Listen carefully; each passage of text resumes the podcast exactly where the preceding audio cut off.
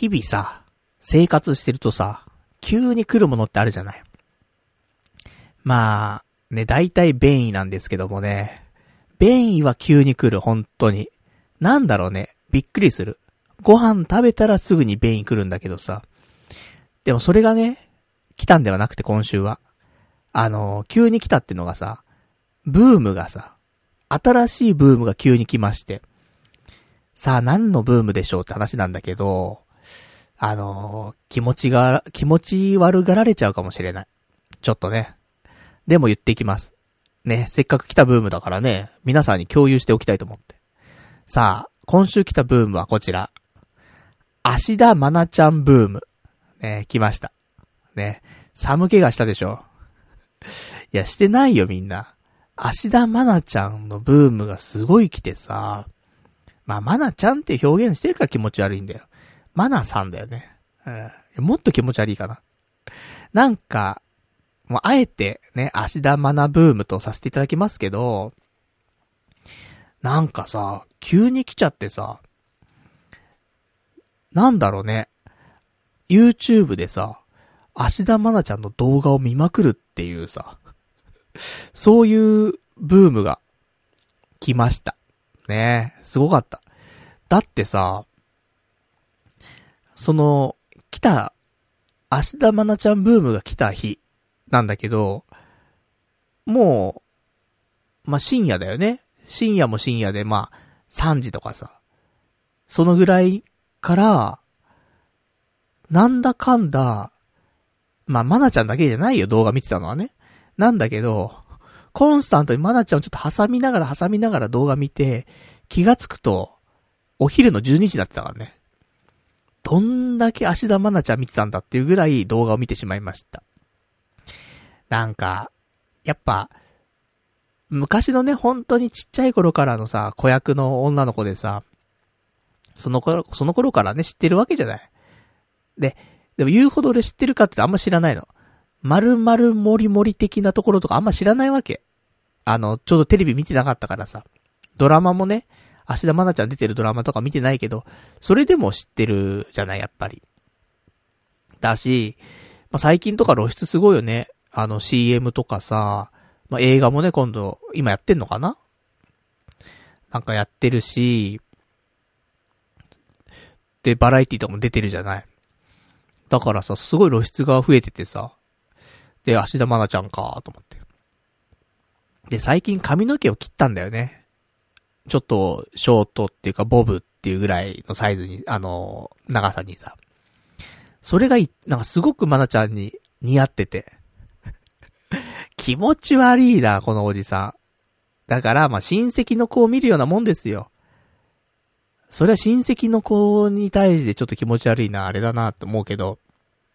いや、普通におじさんってだけですよ。その、娘。リア、リアルに娘の年齢だからね。芦田愛菜ちゃん16歳でしょ？俺が今39歳でしょ？だから、23歳の頃にできた子供っていうのが芦田愛菜ちゃんと同い年になりますから。だからまあそういうね、あのー、ところですけどもね。芦田愛菜ちゃんのさ、そのいろんな動画見るわけ。あのまああんまね良くないですけど、ちょっとバラエティ番組出たところのね、ちょっとだけ芦田愛菜ちゃん出てたところの、なんか切り抜きだったりとかさ、そういうのを見たりとかさ、するわけですよ。で、もう、すごいよ。あの、今 YouTube の再生履歴見てたの。そのタイミングで見、見てたね、動画。もうすごい、芦田愛菜ちゃんばっかり。芦田愛菜ちゃん、芦田愛菜ちゃん、えー、パチスロパズドラ、芦田愛菜ちゃん、芦田愛菜ちゃん、みたいな。うん。で、G 君動が入って、芦田愛菜ちゃんで、バスケット、芦田愛菜ちゃん、みたいな。で、釣りが入って、芦田愛菜ちゃん、芦田愛菜ちゃん、みたいな。やばいよね。って思って。いや、ほんと、あのー、中にはさ、えー、天皇陛下の即位をさ、祝う国民の祭典が開かれた時にさ、芦田愛菜ちゃんがさ、陛下にお祝いのメッセージをさ、あの、送ったわけ。で、その時の俺、まだ動画見てなかったんだよね。で、それをさ、見たわけ。そしたらさ、芦田愛菜ちゃんが着物着てるんだけど、なんか、年いった女性だってそうだし、も、もちろん、年いってない女性だったらなおのことなんだけど、着物ってさ、着慣れてないからさ、着物に着られちゃうじゃん。大体の女性の人って。でも、芦田愛菜ちゃんは、着物を着てるんだよね。着られてないの。ちゃんと自分で着てるっていうか。うん。違和感がなくて、着物を綺麗に着てるなーっていう感じがする。自然に調和されてた。だから、すごいなーと思って。こんな中学生いるかいと思ってね。ほんと聡明なね、方で、素晴らしいなと思って。見ててさ、なんか、いいよね。笑顔も素敵だし、頭もいいし。だからクラスでいたら、ね、本当に、すごいよね。まあ、いないんだけどさ、そんなね、子はさ。だそんなんで、もう芦田愛菜ちゃんの動画ばっかりですよ。で、途中で、ねソールドアウトの、P、PV 見たりとか、ね、シーモの PV 見たりとかしながらも、あ、また芦田愛菜ちゃん出てきてさ、みたいな。ね、日高徹の動画が出てきた、つって。やったー、つって。こんな動画あったんだ、つって。で、芦田愛菜ちゃん戻るみたいなさ。そんなんばっかだからね、芦田愛菜ちゃんを、あとスロット。大体そんなんだからね。もう、だから、YouTube で出てる芦田愛菜ちゃんの動画は大体見たんじゃないかっていうぐらいね。あの、そんな昔のは見てないよ。できる限り、ここ1年ぐらいのものをね、あの、漁るようにしましたけど。でも2、3年ま、遡ったかな。で、昨今の芦田愛菜ちゃんブームっていうところで、まあ、これからのね、芦田愛菜さん、ね、ちょっと、注目していきたいなと思って。そんなんですよ。いや、意外と気持ち悪いと思ってるかもしんないけど、いや、見てよ。見てよってなんだって話だけどさ、その、この間のね、その映画があるわけ、芦田愛菜ちゃんの主演の映画がさ、えー、10月9日公開の映画、星の子っていう映画があるんだけど、これの、あのー、完成披露試写会とかなのかな？それのところで、あの、インタビュー受けてる、ね、動画があって。で、そこで芦田愛菜ちゃんが、信じるということについて、あの、喋ってるんだけど、それがとても、もう中学生が喋るような、高校生か。高校生になったのか、もう芦田愛菜ちゃんはね。高校生が喋るような内容ではないんだよね、本当にね。本当に、すごい。芦田愛菜ちゃんはさ、読書家なんだよね。ねどんどん芦田愛菜情報が入ってきてるんだけど、俺の中にはさ。芦田愛菜ちゃんって年間に千、百、うん？百冊とかは本読むんだよね。うん。で、これまで千冊とか全然読んできたんだけど。で、あの自分の中で、その魂が震えた一冊っていうのがあるらしくて。それが9歳の時に読んだ本なんだけど、9歳よ。9歳の時に読んだ本、魂震える。何を想像するよ。普通だったら、解決ぞろりとか、そういうことでしょ？でも、芦田愛菜ちゃんは、9歳の時に、iPS 細胞の山中教授の本読んで、魂が震えたと言ってんの。9歳だよ。こっちコロコロコミックしか読んでないよ。その時に山中教授の本読んでんだって。そりゃちげえわって思うけどさ。てか読めないよね。読めないと思う。9歳で。今だって、だって大人向けに書かれてる本だからね、やっぱね。すごいなぁと思って。いや、そんなんでさ、もう芦田愛菜ちゃんすごいと。やっぱ凄さを感じる。どの動画を見ても。うん。あ、この子は本当にね、昔はよくさ、あの、人生何周目なんだみたいなさ、こと言われてたけどさ、いや、すごいよ、本当に。200周ぐらいしてるよ、多分ね。ぐらいすごい。あそんなわけでね、ちょっと芦田愛菜ちゃんブーム来てますんでね、あの、皆さんよかったら、あのー、最近の芦田愛菜ちゃん、その、とても、なんていうの？素敵な女性になって。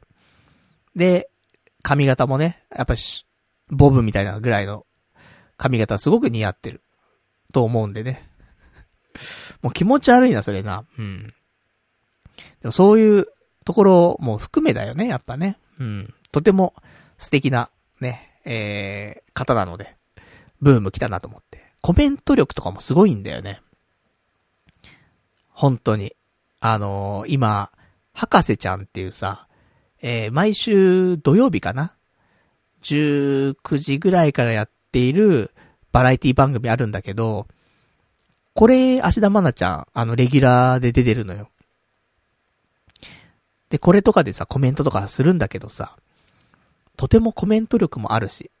でも、その、大人と子供のちょうど境目というかさ、あの、可愛らしいところも残りつつ、ちょっと大人っぽい感じもあったりとか、あどけなさがあったりとか、しっかりしてるところがあったりとか。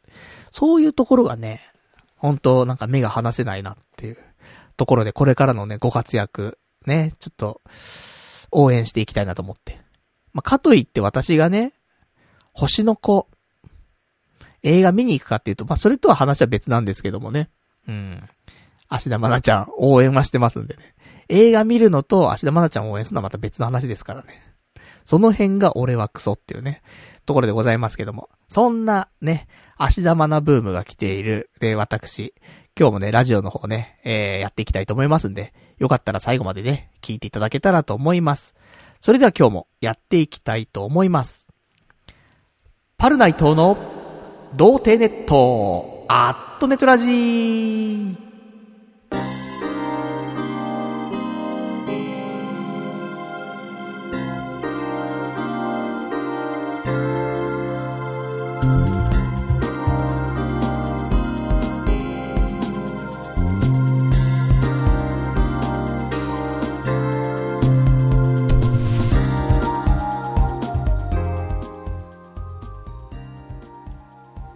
改めまして、童貞ネットアットネットラジーパーソナリティのパルナイトです。こんばんは。というわけでね、急な芦田愛菜ちゃんブームね、来ましたけどもね、皆さんはなんかいますか？そういうブームが。あの、この人すごいブームなんだよね、とかね。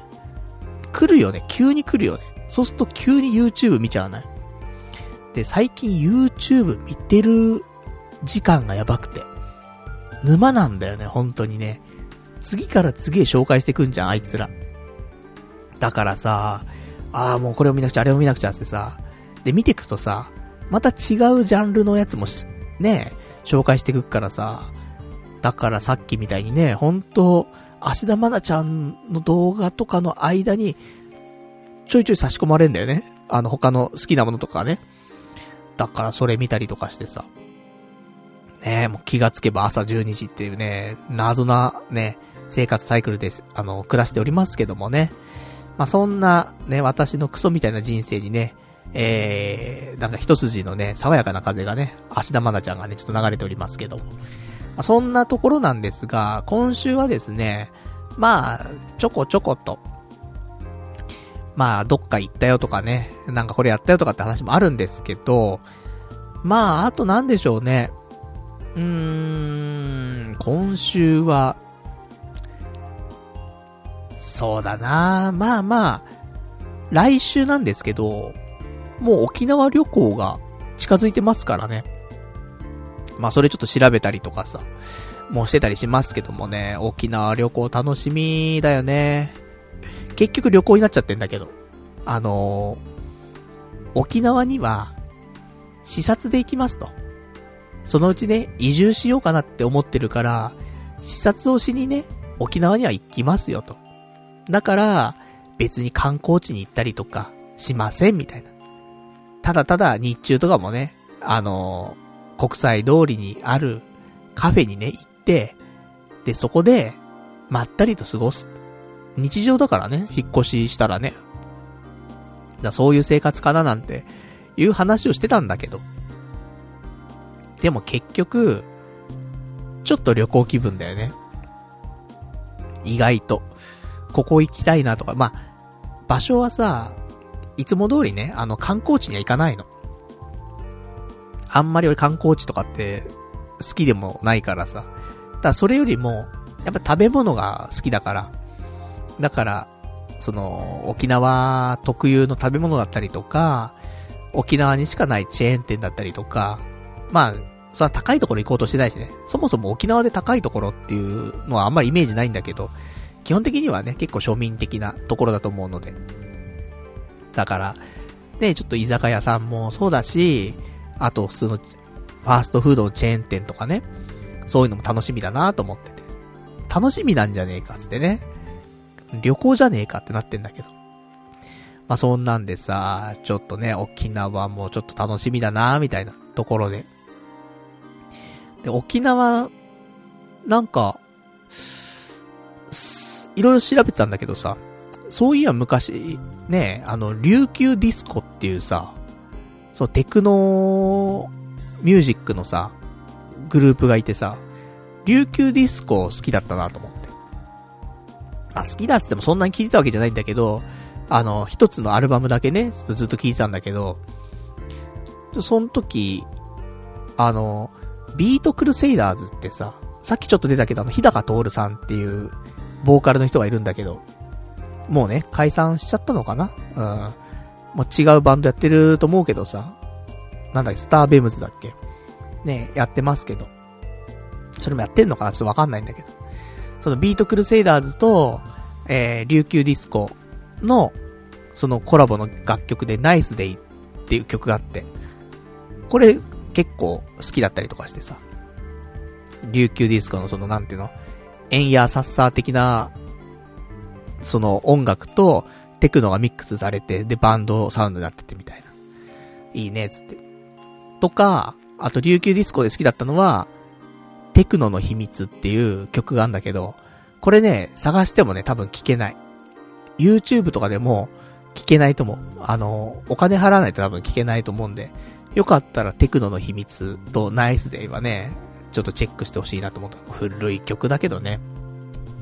とか。だから沖縄、いいよね。うん。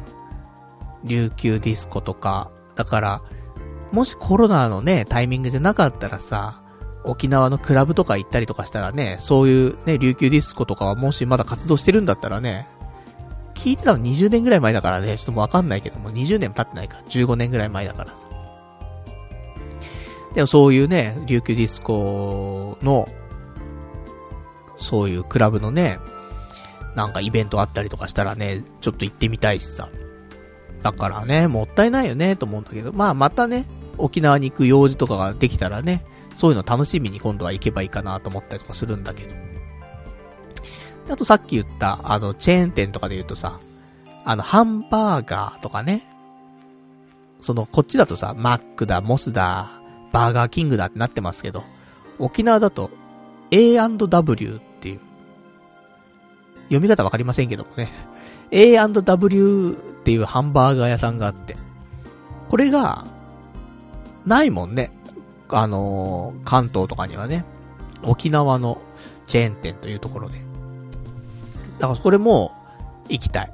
で、ここで飲める、ルートビアっていう飲み物があるんだけど、これも、なかなか関東じゃ飲まないもんね。てか、売ってないもんね。だから、まあ、A&W でハンバーガーね、食べながらルートビア飲んで、とかさ。あと、タコス。タコスが有名だから。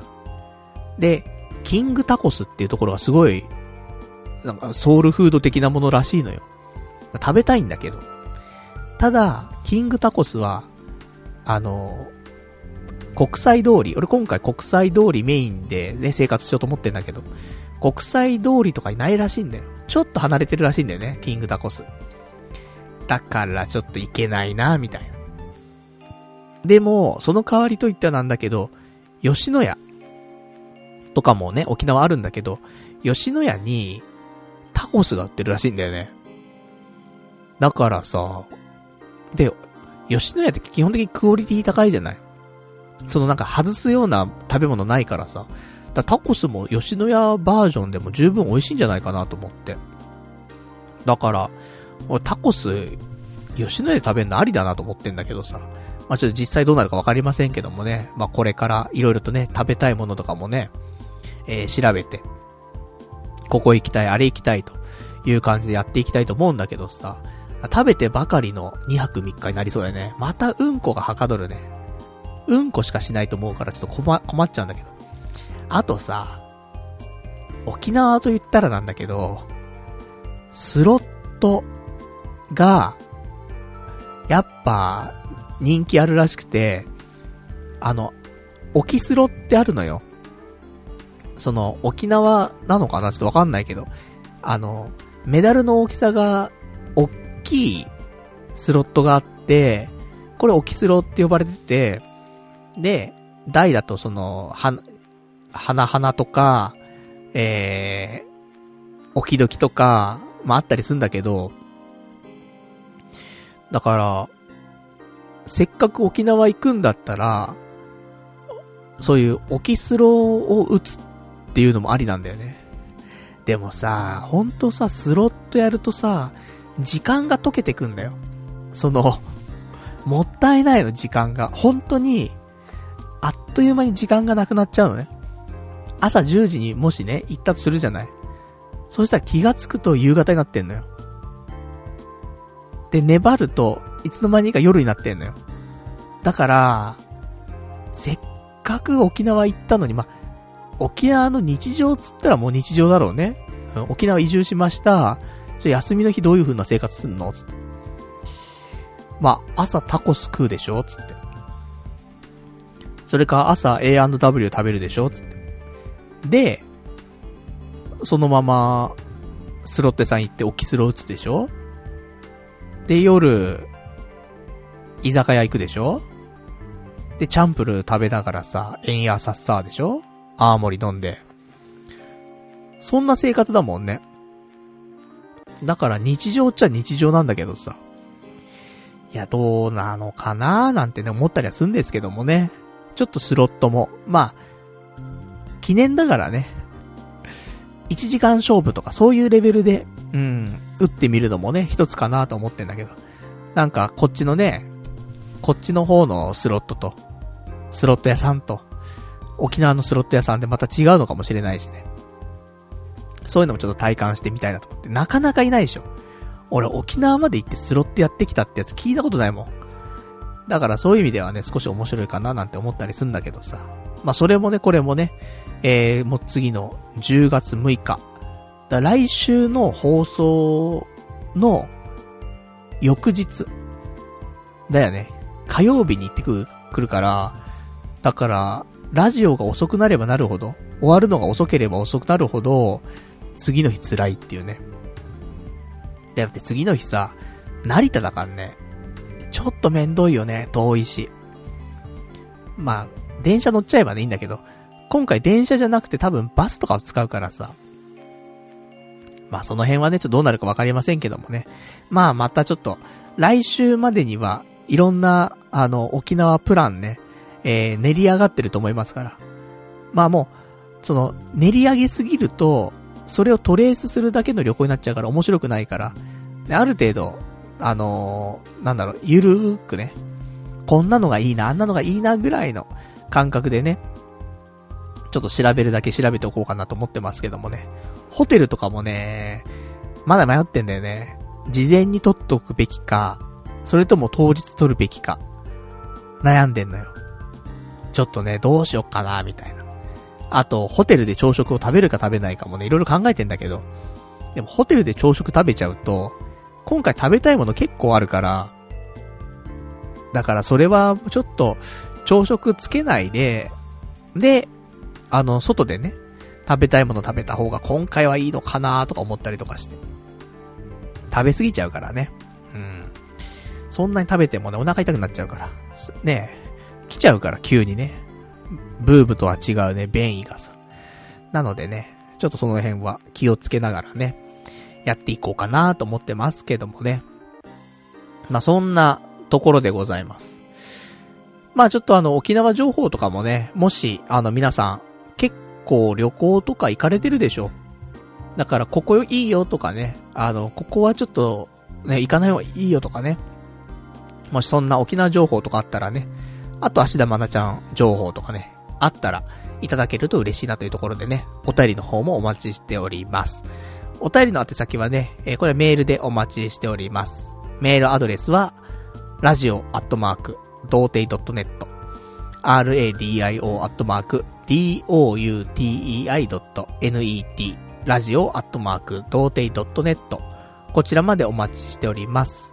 まあ、リアルタイムでね、あれば、もう送っていただければね、読ませていただきますし、リアルタイムでなければね、次回の放送で読ませていただきたいと思いますんで、よろしくお願いいたしますと。まあ、そんな感じです。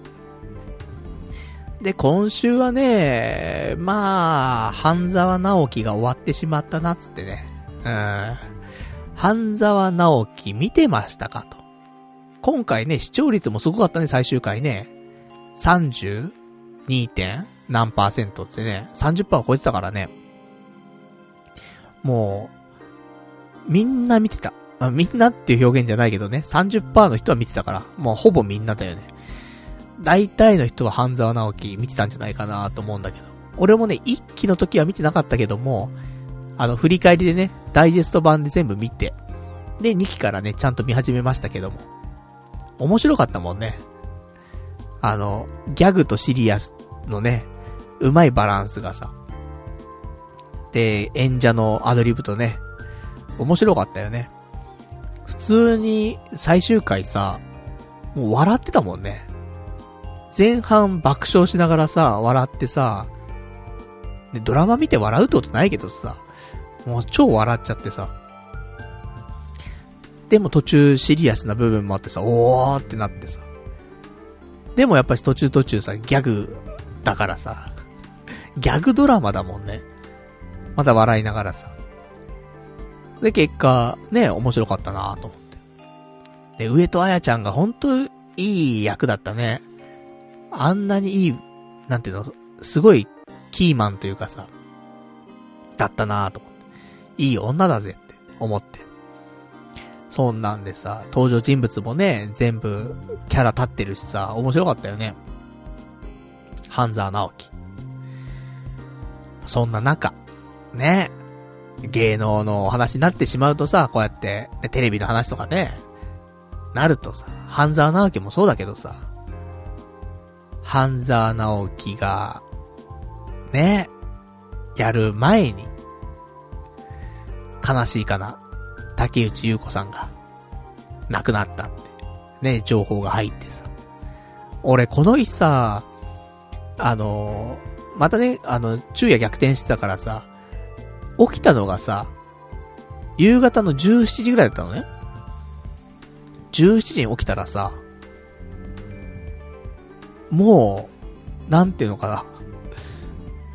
普通だったら起きてるタイミングでさ、急にさ、速報とか入ってさ、それで竹内優子さんが、みたいなさ、情報出るはずがさ、もう起きた瞬間にさ、もう、そういう情報がもう世間でも出回っても、逆にもう、置いてかれてるというか、もう、で、出揃っちゃってるみたいな感じになってっからさ、起きた瞬間全部さ、もうそんななってて、竹内優子さん本当かよと思って。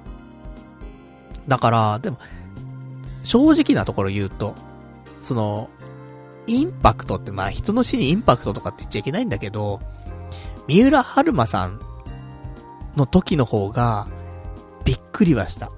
多分だから、そう、リアルタイム感がなかったんだろうね。三浦春馬さんの時って、すごくリアルタイム感で、多分速報とか見たと思うんだけど、テレビ見てたら、速報流れて、えっ？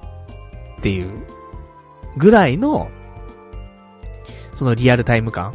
ね、実際ちょっとどうだったかも覚えてないんですけども、でも竹内優子さんに関しては、もうその、むしろもうニュースサイトからもう、ちょっと一回名前が消えたぐらいのさ、ぐらいのタイミングだったから、一瞬ね。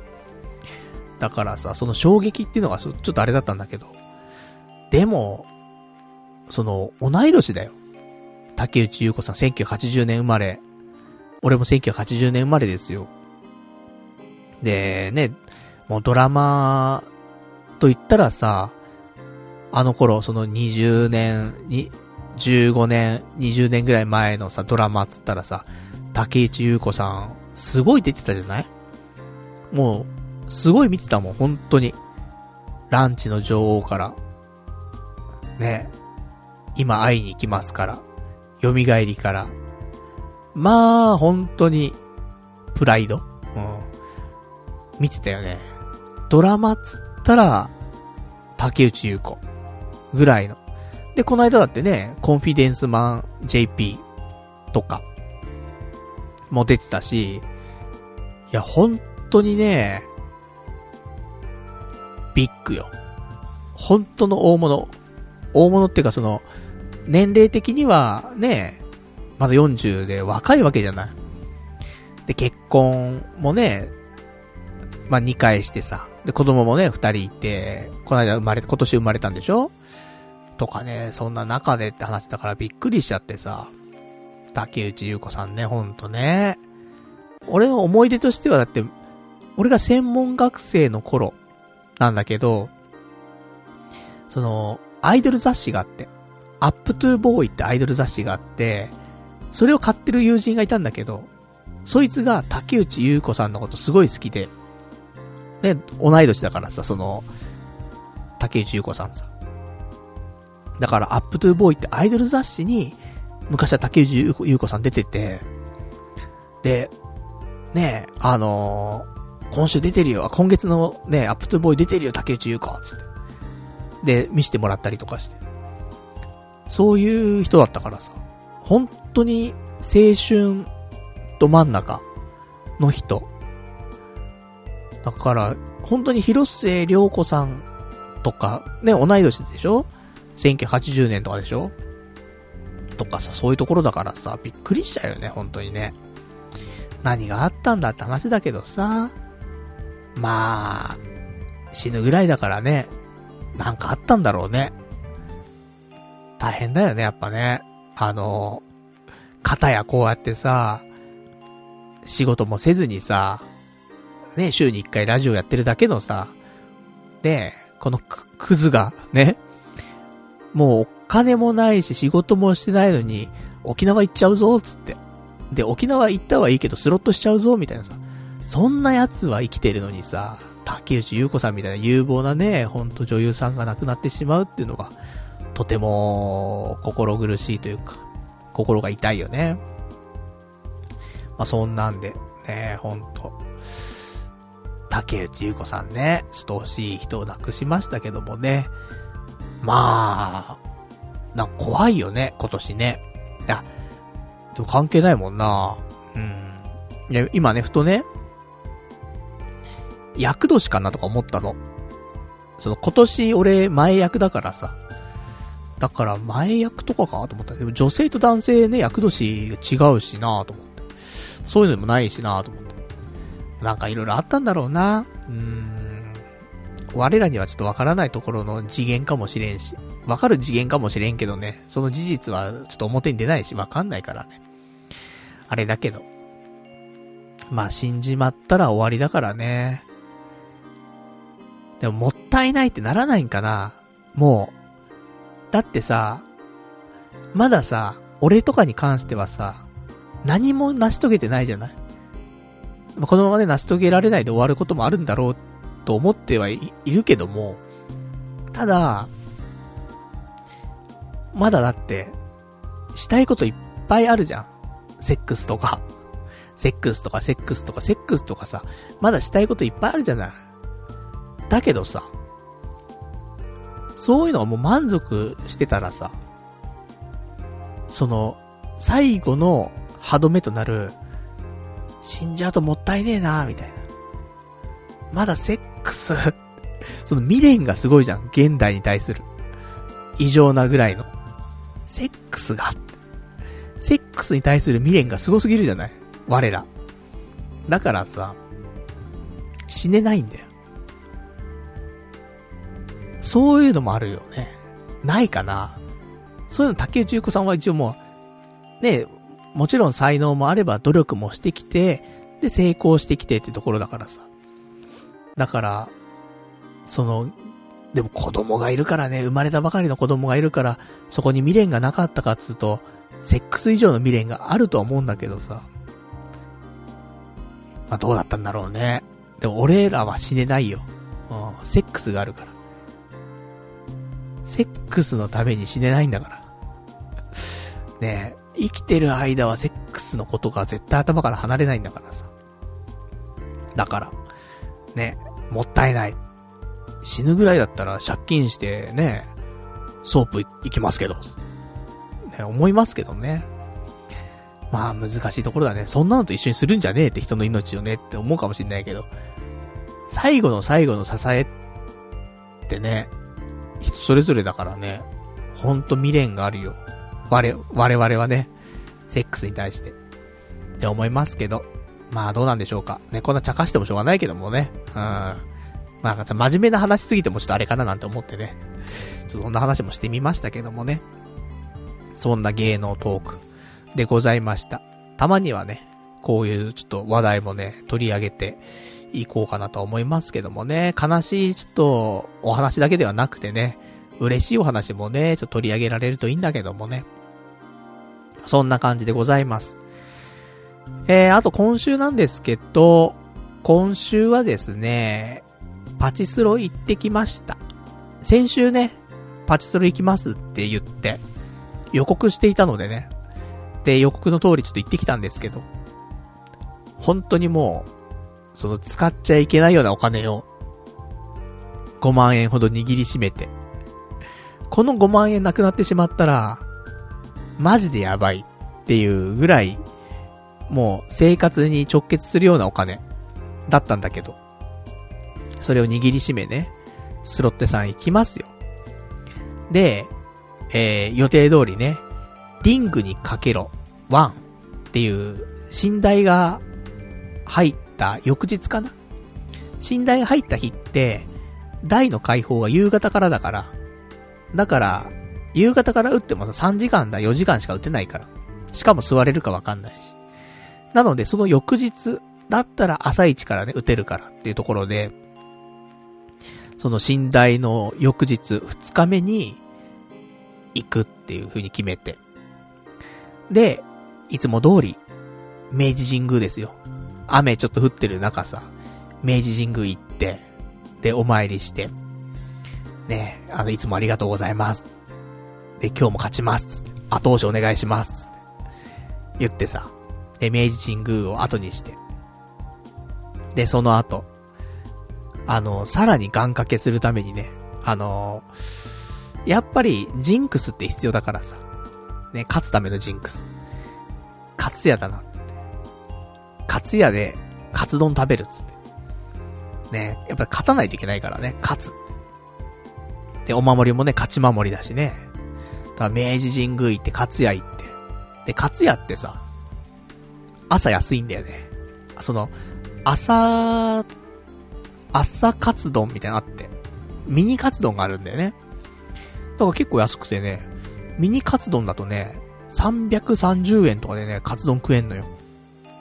で、朝だからそんな量いらないじゃない。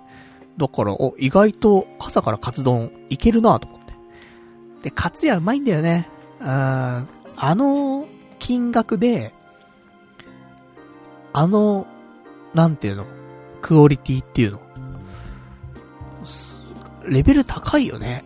って思うよ、俺はカツ屋。肉も熱いしさ、なんか、富士そばとかの、カツ丼とかあるじゃない？やっぱ肉が薄いんだよね、衣が厚くて。その、うまいかまずいかって話とはまた別で。で、カツ屋は、やっぱ肉が厚いんだよね。で、衣もそんなに厚めじゃないしさ。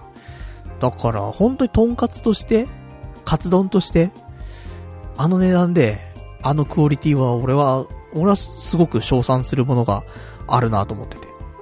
カツ屋、ね、美味しいなと思って。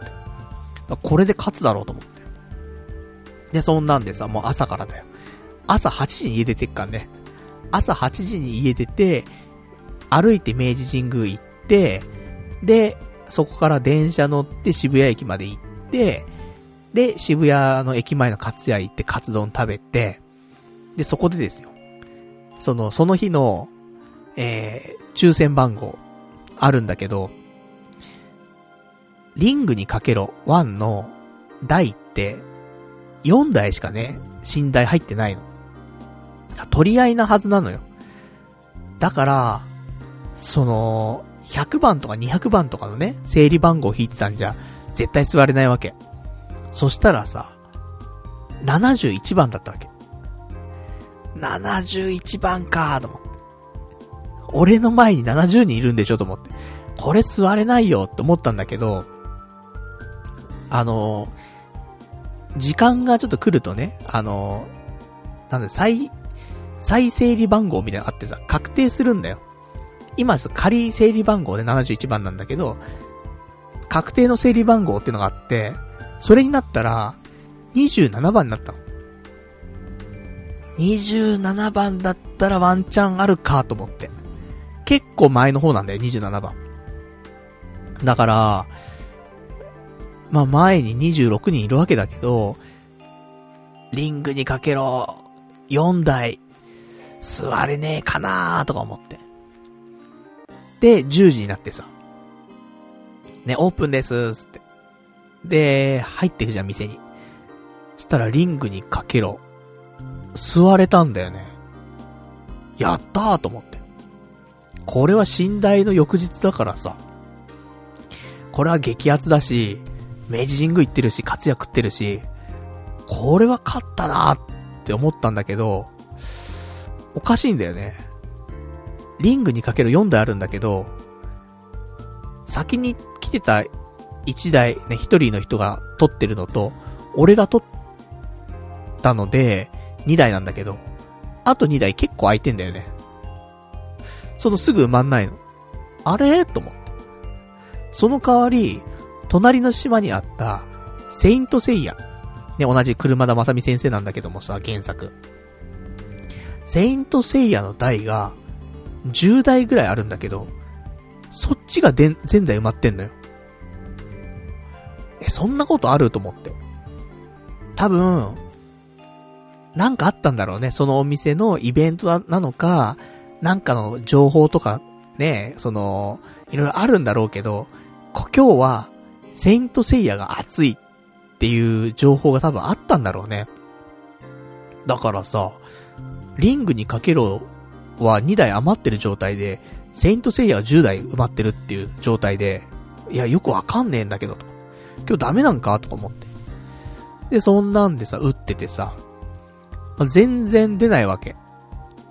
まあ、その後ね、すぐね、あのー、リングにかけろもう、台埋まったけどさ、5分ぐらいしてさ、でも5分必要と思って。まあ、そんなんでね、で、打つんだけどさ、いや、全然出なくて、で、どんどん投資がかさむわけ。で、マイナス1万2000円とかになってってさ、いや、これまずいよと思って。この調子で行ってったら、俺5万円なくなっちゃうよと思ってさ。したら、なんとか、あのー、ボーナスみたいなね、そのものを当たってさ。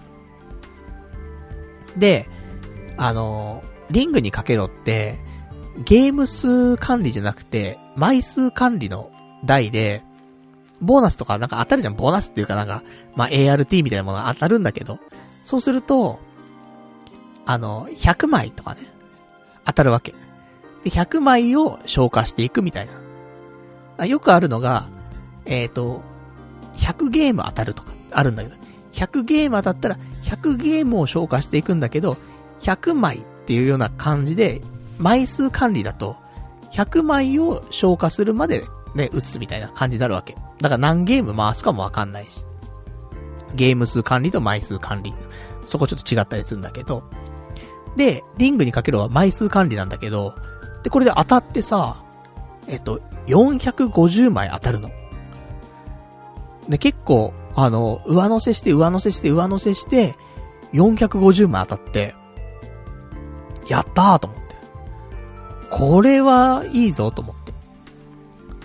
ね、あのー、ま1枚20円だからね、メダルね。そうすると、450枚で、えー、9000円。なるから、少し取り戻したと。そしたら450枚だと思ったら、そっからまだまだなんか上乗せしちゃって、900枚。なって、900枚1万8000分だよね。あ、これで盛り返したじゃんと思って。プラスプラスと思って。で、それ消化して。で、また、ちょっと、まだね、時間がね、午前中だからさ、まあ普通に打ってたんだけど。そしたらさ、その後も結構当たるわけ。で、あの400枚。ね。あの当たってさ。で、あのリングにかけろってさ、その400枚当たりましたみたいなさ、そういうベースがあるとさ、そ、その後に、ちょっとゲームがあって、あの、倍になってきますよってゲームがあるの。400枚をベースにして、次、ね、レバーを叩くと、その2倍つって。次、レバーを叩くとって。で、また400枚プラスみたいなさ。そういうのがあって。で、それやってたらさ、その400枚のところからさ、3回上乗せがあって、プラス1200枚だったわけ。だから、その前にやってた900枚と、プラス、その1200枚足されてさ、2100枚とかなったんだけど、で、2100枚なったらさ、なんかもう、筐体がさ、すげえ、あの、光ってさ、なんだろうと思ったらさ、もうなんか、エンディングエピソードみたいな、表示されてさ、あのー、今の6号機っっていうね、その、スロット台、あるんだけど、4号機とか5号機とか6号機とかって、今って6号機って呼ばれる台がね、あの、設置されてるんだけど、6号機って、無限に枚数とかを獲得できるわけじゃなくて、1万枚とか出ないわけ。なんかその、上乗せしました、上乗せしましたで、1万枚みたいになんなくて。マックスでだいたい2400枚とかなのね。で、2400枚取り終わると、1回終わって、で、もう1回、あの、また初めからやりましょうみたいになるんだけど。で、そのさ、そのマックスと呼ばれる、いわゆるなんか、感想って言うんだけど、2400枚、あのー、取れますせっていうさ、そういう告知でさ、で、エンディングエピソードってもうだから感想なんだよね。2400枚。それ出てさ、2400枚って、ね、かける20円だからね、4万8000なんだよね。やるじゃんと思って。投資が1万2000だからさ。ねえ、1、3万6000でしょと思って。プラス。これはいいですね、と思って。で、エンディング終わってさ。したらさ、エンディング、ね、ずっとこうやってやってるわけ。2400枚撮ってるわけ。したらさ、横のおじさんがさ、ブチギレてて。その、俺が出てることに対してブチギレてるんではなくて、その、おじさんが全然出てないのか、すごい、あの、チャンスのところでね、ちゃんと、チャンスを活かせてないというか。で、もうすごいの、リングにかけるとボクシング漫画なんだけどさ、もうボクシングよろしく、もう筐体にさ、右ストレート打ってんの。あれ普通にボタンをピッピッピッって押す筐体じゃん。なんだけど、その筐体のピッピッピッのボタンの上に、あの画面があんだけど、でっかい液晶画面が。そこにもう重いクソ右ストレート打ってんのよ。で、バゴーって落として。大丈夫かっていうぐらい、振り向いちゃうぐらいの音出してるわけ。すごいなと思って。ね、ボーナス引いても、こんな音出ねえぞっていうぐらいの音出てるわけ。今日、ね、で、筐体壊れねえのかなって思うんだけどさ、全然ビクともしないね。頑丈。こういう人たちのために、あの、台作ってるから、いくら殴っても大丈夫だよね。すごかった。何回殴ってたんだろう。10回ぐらい殴ってたんじゃない？大パンおじさん。やべえ、怖えと思って。隣で打ちながら。ね。で、ちゃんとね、乾燥してエンディングね、迎えて。2400枚取り切ってさ。で、その後もちょろちょろちょろちょろ当たって、結局3200枚出たのね。3200枚かけるね、20円だから、6万4000円分出たわけ。で、そっから、まあ、1万2000円ぐらい引くとさ、約、まあまあ、プラス5万円ぐらいになってて。やったぜ、と思って。なんだけど、またね、スケベ根性でさ、もう輪掛けはもう出ないなと思って。これもうまぐれだよと思って。たまたま出たんだよと思って。で、そこでやめてさ、3200枚でやめたんだけど。あのー、その後、ちょっとスケベ根性で、他の台打っちゃって。で、他の台で3万円使っちゃって。で、残念ながら、えー、結果、その日、プラス2万円で終わりました。もったいないよね、本当に。プラス5万円だったところでやめとけばよかったのに、な、なんだか知んないけど、ね、あれよあれよと飲まれて、3万円分ぐらい使っちゃってさ、余分に。だからプラス2万円で終わりましたと。でも一応勝負にはね、勝ったからさ、その、一世一代のね、この勝負、なんとか勝ちましたから。よかった生活費と思って。で、そんなんで、えー、その日終わって。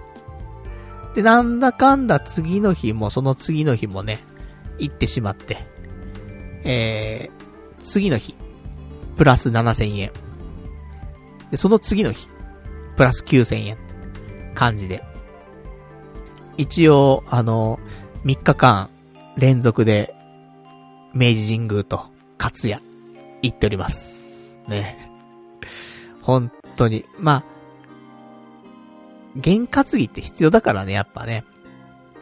その、弦すら担がないで勝とうとしてるなんて、ね、全然気合入ってねえなって話だからさ。やっぱね、明治神宮とか歩くんだよね、結構長い距離。10分ぐらい歩くんだ、片道。その、入り口のところのね、鳥居から。だからその10分歩いて、で、10分また往復でね、その帰ってきて、20分とか25分歩くんだけど、その間に、いろいろ考えたりすることもあるじゃん。あ、なんか、今日出なそうだなとか、本当にリングにかけろでいいのかなとか、他の台あったらどうしようかなとか、気軽に打っちゃおうかなとか、いや、ちゃんとしないといけないよなとか、なんかいろいろ考えるわけだよね、スロットについて。で、だからなんか何にも考えなしにスロット行って、なんか適当に座って、あ、負けちゃったっていうんじゃなくて、一応スロットのことについて25分くらい考えるんだよ、そこで。そういう時間が持てるっていうのも、少し冷静になれる自分がいるね。うん。とはちょっと思いますけども。で、カツヤ食いながらね、よし、カツド、カツド、カツド、カツド、つって。カツ丼、カツ丼、つって。で、勝つっていうところなんで、まあ、まあそこからまた行ってないんですけどもね。なんかもう勝てる気しなくて。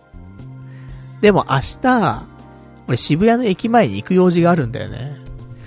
だからそうすると、ちょっと行っちゃう可能性があるんだよなと思って。でも行っちゃう可能性あるんだったらもう先に明治神宮行っとかないとね、ダメだからさ。だから明日、渋谷行く前に、明治神宮行って、で、それから渋谷行って用事済ませて、さあどうしようかって。でも、明治神宮行っちゃってたらもう打っちゃうよね。逆に明治神宮行ってなかったら打たないから俺。だから、でも、明治神宮行ってなかったら行ってないで、おそらく、また渋谷から原宿まで電車で行って、で、参拝して、で、また渋谷に戻ってくるみたいな。めんどくさいルートでね、うん、行く気はしますけどもね。だから本当に週3回4回明治神宮行ってるっていうね。そんな最近でございますけどもね。まあどうなんでしょうかね。まあダメだろうって話なんだけどさ。そんな生活を送っておりますよ、ほんとね。えー、まあ明日も、今週はちょっとどうなるかわかりませんけどもね。どうなるでしょうか。じゃあ、あとはね、えー、今週のお話なんですけども、そうだね、えー、どれかなあ、そうだね、あれだわ。求人、転職、就職、ね。この辺のお話もしとかないといけないなと思ったんだけど。あのー、今週、一件、求人応募しまして。珍しいでしょ？あれ、パルナイト、お前、動き出すのね、11月1日から働きたいって言ったら、そんななんかちゃんと9月から応募するとかっていうタイプの人間じゃないだろうって。ね。結局なんかギリギリになって、10月末ぐらいに応募して、ああ、11月から働けねえとか、いう人間だろうって思ったかもしれないけども、一応、ね、まあ、正直今の段階で応募してもさ、11月1日から働けるかって言ったらまたあれなんだけど、間に合わないね、タイミングかもしれないけどもね、一応、あの、1個応募しまして、で、えー、これがですね、なんと、リングにかけろ、打ってエンディング2400枚撮ってる最中にメールが来まして。パルナイト様と。応募いただきました、えー、求人についての結果のメールをお送りします。おいおいなんだと思って。輪掛け中だぞと思って。メール見たら、お祈り申し上げます。はぁと。ねえ、もう、輪掛け打ってる場合じゃねえわってね、話なんだけどさ。まあ、そんなんで、あのー、残念ながらね、今週応募したところに関しては、落ちてしまいました。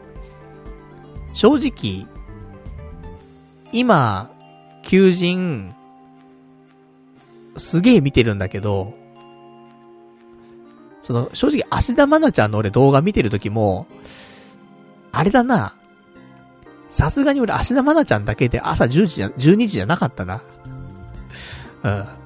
その日、求人サイトもめっちゃ見てて、で、芦田愛菜ちゃんも見てて、それで12時になってるわ。うん。さすがに芦田愛菜ちゃんだけで12時じゃなかったわ。思い出したわ。うん。そりゃそうだっていうね話だけど、12時までどんだけ見てんだって話だからね。そんなに愛菜ちゃんの動画ないからね。で、めっちゃ見てて、あのー、マイナビ転職とかリクナビとかね、見てて、1000件とか、そのぐらい見てたの。条件を結構そんな絞ってないからさ。だからもう、もう見るだけ見ようと思ってさ、もうずーっと見てて、吐きそうになるぐらい見ててさ。で、あ、もう、これだな、これしかないなっていうようなちょっと仕事があって、これだったらやりたいし、やれそうだし、で、なんか、こういう仕事に関わり、関わっていけたらいいなって思ったりするところもあるし。これだなと。それが落ちちゃったからね。他にないんだよ。一応その仕事に、でなんか引っかかるようなね、キーワードとかって結構あるんだけど、それで探しても、同じような仕事が全然出てこなくて、たまたまあったんだろうなと思って。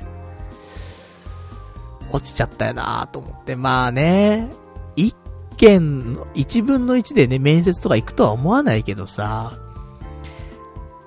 多分ね、今回30回とか、50回とか応募して、で、10%だ5%は面接になって、で、なんとか受かるか受かんないかでしょ？それだけにね、まあ、こんなんで一喜一憂してもしょうがないんだけどさ、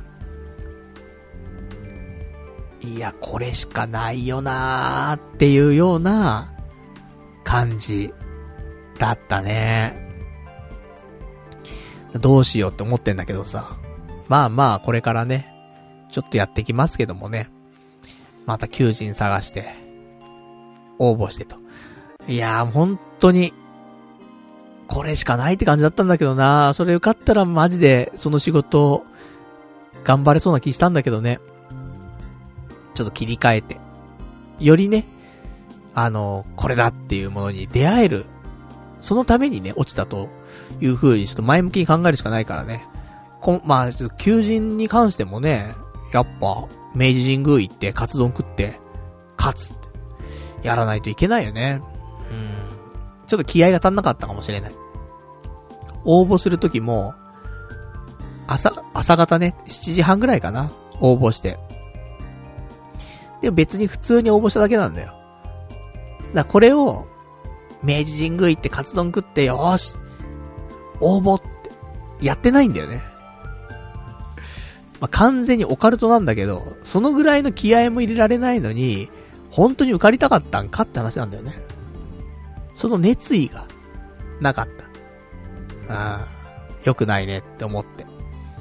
そんなんでも日々、ね、明治神宮だね。毎日行かないといけないかもしんない。なんか俺が渋谷に引っ越してきたのも、なんかちょっとそういうのもあるんじゃないかなって最近思うようになってきてさ。どんどんスピリチュアルになってきてるけども、なんか、こうやって、ね、家の近くに明治神宮があってさ、毎日行ける距離にあるわけじゃない。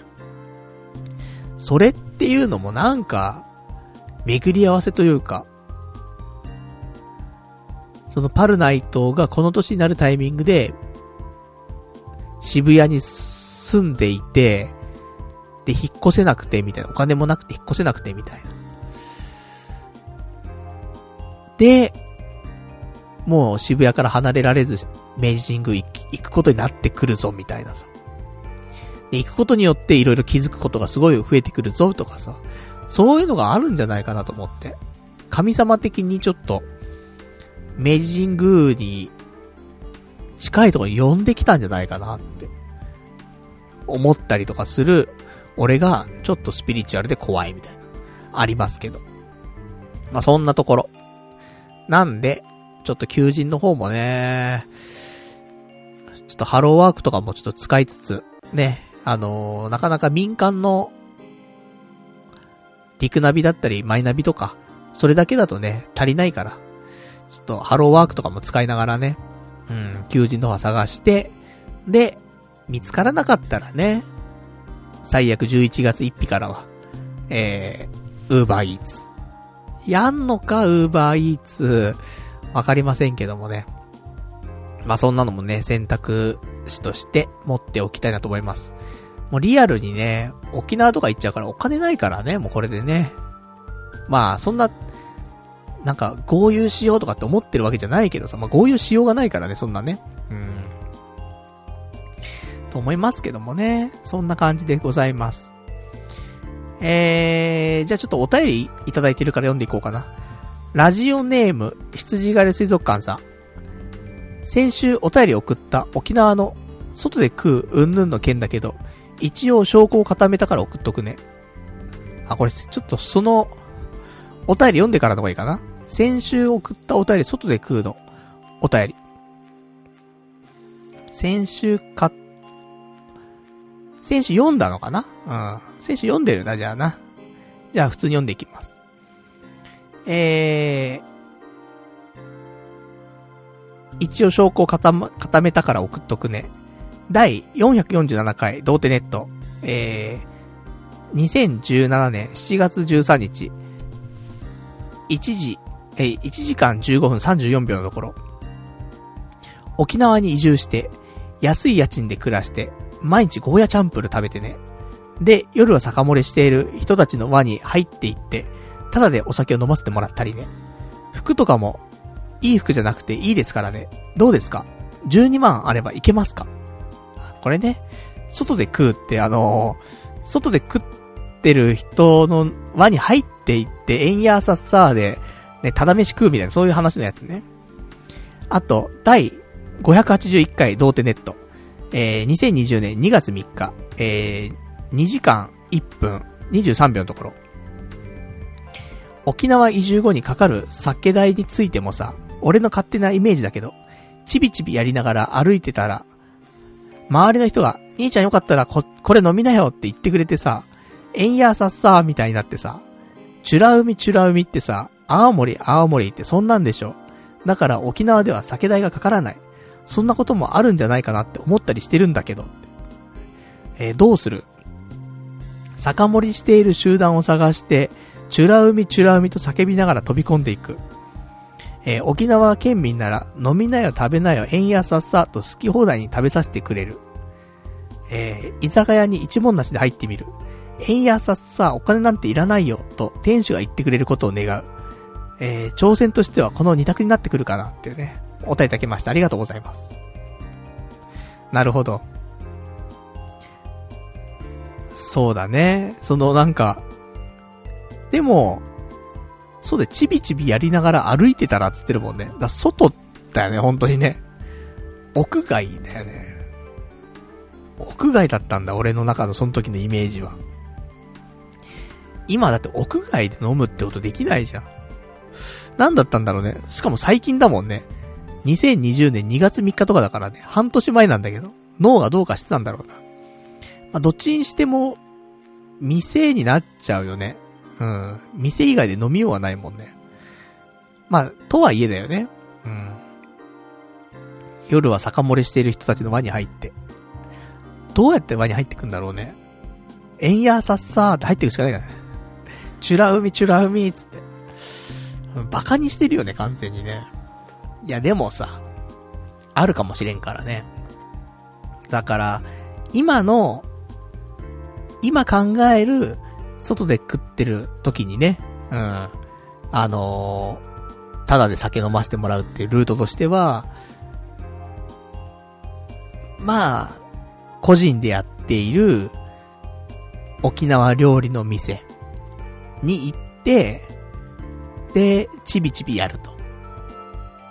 そうすると、その辺でや、ね、他に飲んでた沖縄の地元の人たちが、演技はさっさーって聞いてくるから、俺がチュラウミーって答えて、したら、サーダーアンダギーってなって、チャンプルチャンプルって、結構飲ませてもらえるんじゃないかなって思うんだけど、どうかな？どうでもねえわっていうね。いやでも、可能性としてね。だこれが、その、可能性を潰しちゃいけないと思うの。夜、ホテルでね、あのー、飲食したりとか、それじゃこれは絶対起きないわけ。夜は、ま、ちょっとどうなるかわかんないけど、できる限り、やっぱりそういう、チェーン店ではないと思うんだよね。まあ、こじんまりとしたチェーン店だったらいいかもしれない。沖縄だけでね、あの、やってるとかでも、沖縄料理屋さん。で、地元の人も通うような沖縄料理屋さん。で、旅行客面白いの、いると思うよ。旅行客だけじゃなくて、地元民だけじゃなくて、両方いるような、そういう沖縄料理屋さんに行って、で、で、ちびちびやってるから俺が。ね。ゴーヤチャンプルとそうめんチャンプル食いながらさ、あの、ちびちびやってるから。そうすると、あれ、で、青森飲んでっから、そんでね。そしたら、あれ兄ちゃん、いける口？つって、えんやさっつって。ねえ。したら、あるじゃん。シーサー、シーサーってなるじゃない。したら、まあ、ビギンつってなるじゃない。したらもうそっからは、ね、結構飲ませてもらえるんじゃないかなと思って。オレンジレンジつ言われて。ねえ。したら、竹内優子ですかつって。ねえ。た、なんか、オレンジレンジの曲、ね、主題歌ありましたよねつって。悲しかったですね。えんやさっさ、つって。なるから。だからそんなんで、ちょっと行きたいなと思ってますんで。だからやっぱホテルで飲食はダメだね。あのー、ダメっていうか、そういうことを期待してたら、うん、ホテルじゃさすがに円安さはならないから。なので、ね、ちょっと、私は、初日、どうなるかわかんないけど、できたら初日、えー、夕方ってか、夜に沖縄着くから、ホテルチェックインしてなのか、チェックインもしないで、まだ宿取ってない状態で、居酒屋入っちゃって。で、食事しながら、宿決めたりとかしながらね。で、宿決めようとしてるじゃん。酒飲みながらちびちびね、や、やりながら、宿どうしようかなみたいな。調べてんじゃん。そしたら、あれ今日泊まるところないんか兄ちゃんつって。うち来なよつって。円安さっさーってなる。パターン。うん、どこまで沖縄の人、ねなんか、考えてるんでしょう、私はね。うん。そんな人種はいねえっていうね。そんな人間はいねえからね。うん、ちょっとわかんないんですけどもね。まあでもそういうなんか、地域ごとのね、やっぱそういう風習はありそうだからさ。地域性っていうのかな。だから、ちょっと、可能性としてね、うん、持っておきたいなと思いますけどもね。うん。どうなるのか。ね、それはちょっと沖縄行ってからのね、交互期待っていうところでございます。じゃあ、あとはですね、今週あったお話していきましょうか。えー、今週あった話。えー、まあちょっとね、最近、ネタ探し。ね、毎週毎週ラジオやってるわけですよ、一応ね、私もね。で、あのー、まあ毎週2時間やると。で、なんだかんだね、まあ時間の方はね、最近はずっと2時間ですけど、その前はね、1時間とかの頃もありましたよ。とはいえ、もう11年とかやってるわけだよね。そうするとさ、ほんとネタがないんだよね。びっくりするぐらい。まあ、これだけね、世の中動いてるし、新しいサービスも出てきてるしね。だから、まあ、探せば出てくるんだろうけど、なかなかもう、やり尽くしたと。思ってて。だからね、もう全然行きたいとも思っていなかった、ね、別に都民が行くってもんでもないだろうっていうような、あのー、ね、ちょっとタワーに登ってみたりとかさ、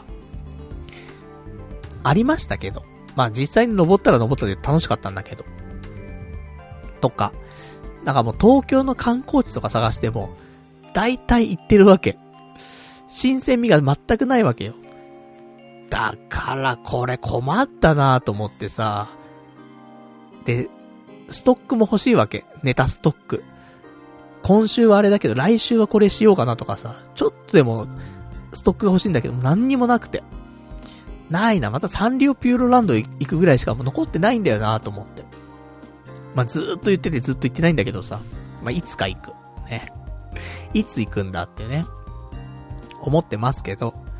もう、おじさんが一人でサンリオピューロランド行くの結構ハードル高いからさ、行きづらいんだけどさ。でもね、まあ、いつか行こうかななんて思いながら、ね、ずっとネタ探ししてるわけ。で、もう、今週のネタがなくてなくて。どうしようと思って。パチスロの話しかねえじゃねえかと思ってさ。いや、困ったなーと思って。ずーっと探してんの。その、いわゆるニュースサイトとか見たりとか、プレスリリース見たりとか、ツイッターとかもね、もう本当にタイムラインみたいなやつをずーっと見てたりとか、なんかネタねえか、なんか面白いことねえか、ってずーっと探してんの。なんもなくて。参ったなと思って。で、なんとか、何時間かかけて探して、2個ぐらい。まあ、こんなのやったら面白いかなとか、こんなことやったことないな、行ったことないなってのがちょっとあって。で、ねもうげっそりして疲れたなと思って。気がついたら朝なんだよね。月曜日の朝。今日だよ、だから。今日の朝だよね。もう寝てないな状態で朝になってて。いや、参ったなと思って。もう、今日、月曜日ラジオだから、日中にこれちょっと言っとかないと、やっとかないと、喋れないじゃんと思って。でも朝だからなーって思って。もう、朝7時なんだよね。朝7時だよと思って。こっから寝たら、起きんの夕方だろうと思って。今から動くしかねえなと思って。で、そんなんで朝7時、寝ないで、あの、行ってきましたよ。でも、今回行ってきたところは、もう朝にふさわしいところ。だから行けたんだけどさ。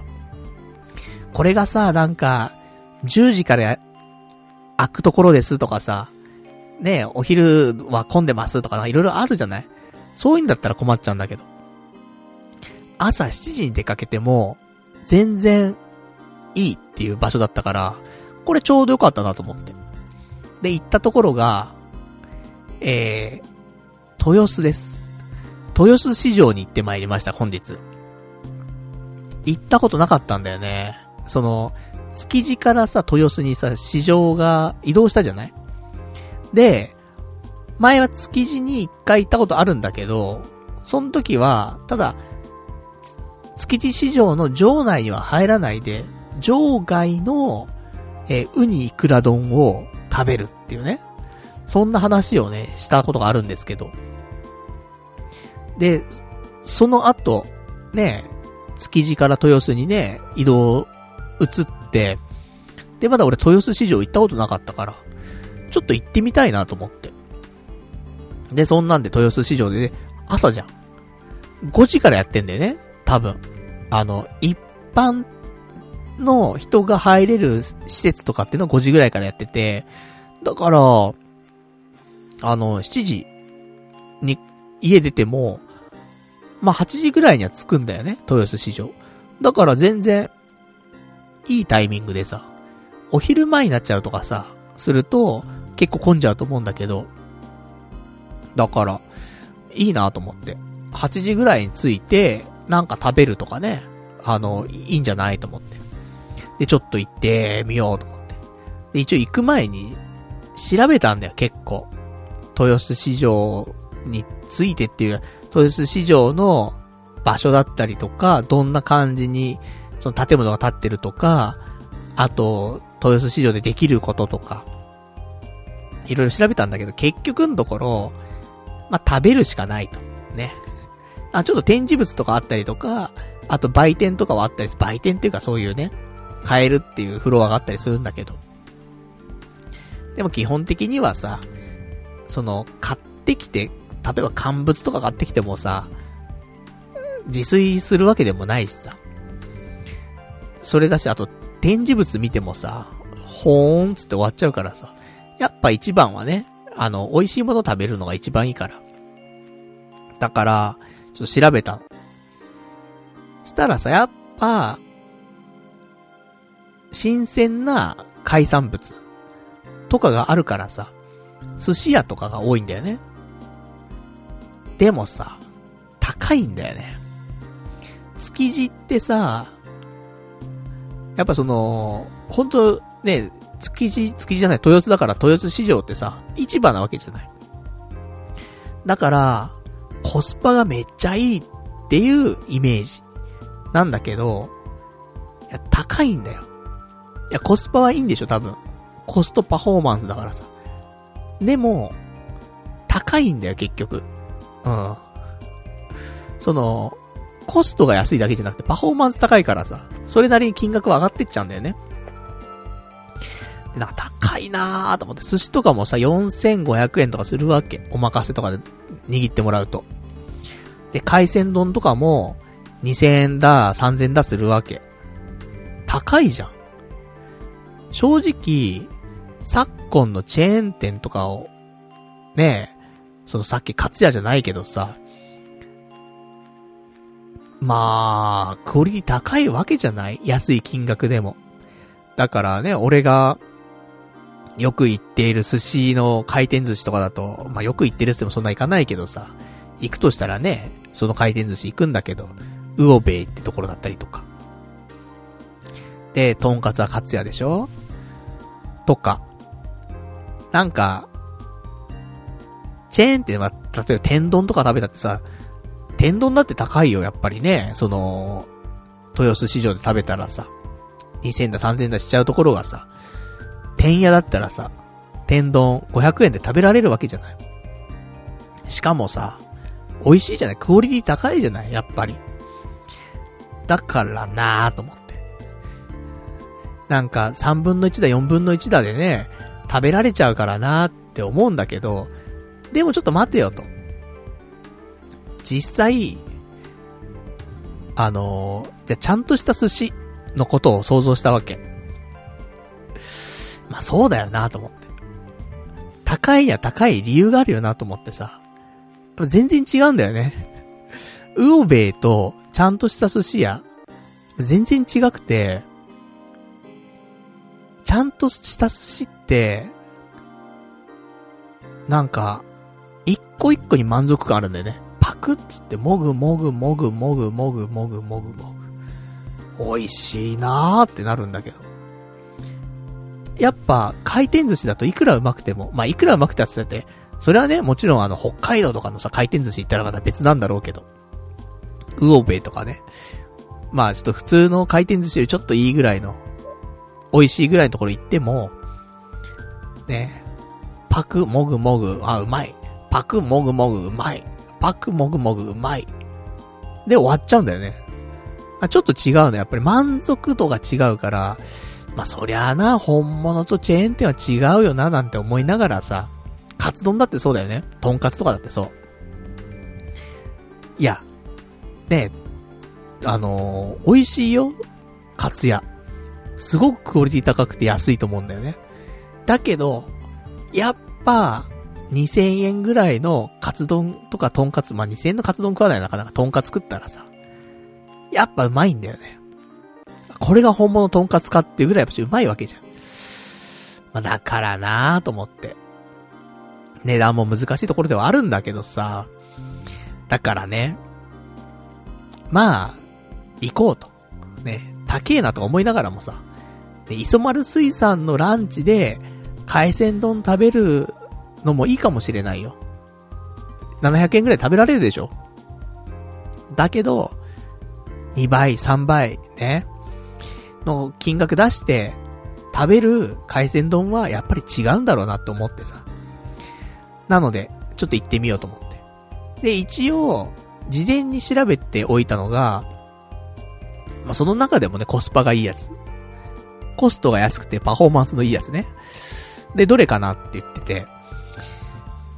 で、二つ見つけてて、一つが、中屋、中屋っていう店。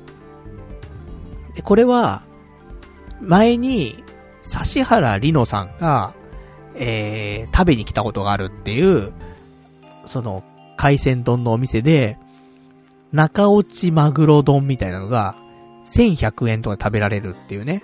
あ、結構、もう本当に、あの豊洲市場の中でも、ほんと安い。安くて、美味しいものが食べられるってお店で、中屋ってお店。で、もう一個が、ドンタクっていう、ドンの匠って書いてドンタクっていう店があって、これも安く海鮮丼が食べられるという店でさ。まあ、この二つぐらいかな、庶民にはなと思って。さすがに寿司朝から4000とか4500円払ってね、お任せでとかって言えないからさ。いや、そんなんで。で、ちなみに、豊洲市場の中には、吉野家もあります。吉野家もあるし、ラーメン屋もある。とか、あと、喫茶店とかも洋食屋さんもあるし、カレー屋さんもある。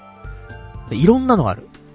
あのその一般の人だけじゃなくて、働いてる人だったりとか、そういう用のある関係各位、そういう人たちも利用するから、だからね、あの、いろんな食べ物があるんだけど、やっぱりね、その表に向けて、一般の人たちも向けて、店もやってるところもあるから、だからね、まあ寿司とかもあったりするんだけど、さすがにね、漁師の人がさ、毎日寿司食うわけでもないしね、4000いくらも払ってね。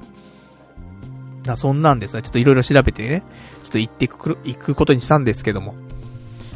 うー、なんかしゃっくりが出てしまいました。しゃっくり大丈夫か？しゃっくり100万遍すると死んでしまうぞ。怖いですね。で、そんなんで、朝7時に、えー、家出て、で、豊洲駅に、豊洲駅から歩こうと思ってさ、その豊洲駅から歩くパターンと、豊洲市場前駅っていうのかな？うん。ってのあって。で、どっちからでも行けんだけど、その、ゆりかもめってそのモノレール乗って行くか、モノレール乗らないで歩くかって感じなのね。だから、ね、これからちょっと、いいもの食べるわけだからさ、ちょっとお腹も空かせたいなと思ってさ。ちょっと豊洲から歩こうと思って。で、豊洲駅着いて、で、歩くんだよ。25分ぐらい。結構歩くなと思うんだけどさ。で、歩いて歩いて歩いて歩いてさ、ずーっと行くわけ。で、豊洲市場が見えるわけ。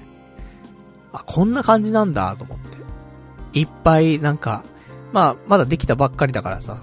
できたばっかしても何年か経ってんだけどさ、2年ぐらい経ってんだっけ。で、豊洲市場、ねあるからさ。そんななんか、市場ですよみたいな感じじゃなくて。普通の、なんだろう、工場みたいな感じ、綺麗な工場みたいなのが並んでるみたいな感じなんだけどさ。で、それでさ、どっから入んだろうと思って。で、よくわかんないからさ、入り口みたいなところ、ちょっとね、軽くちょっと覗きながらさ、こっちじゃないのかなーなんて思って。で、さらにちょっと進んでってさ、で、入り口ってかなんかあったからさ、で、そこを、ここから入れるかなって見たらさ、そこに標識みたいなあってさ、一般の方はここからは入場できませんって書いてあるの。いや、どっからなんだよ、と。全然わかんなくて入る場所。書いてなくて。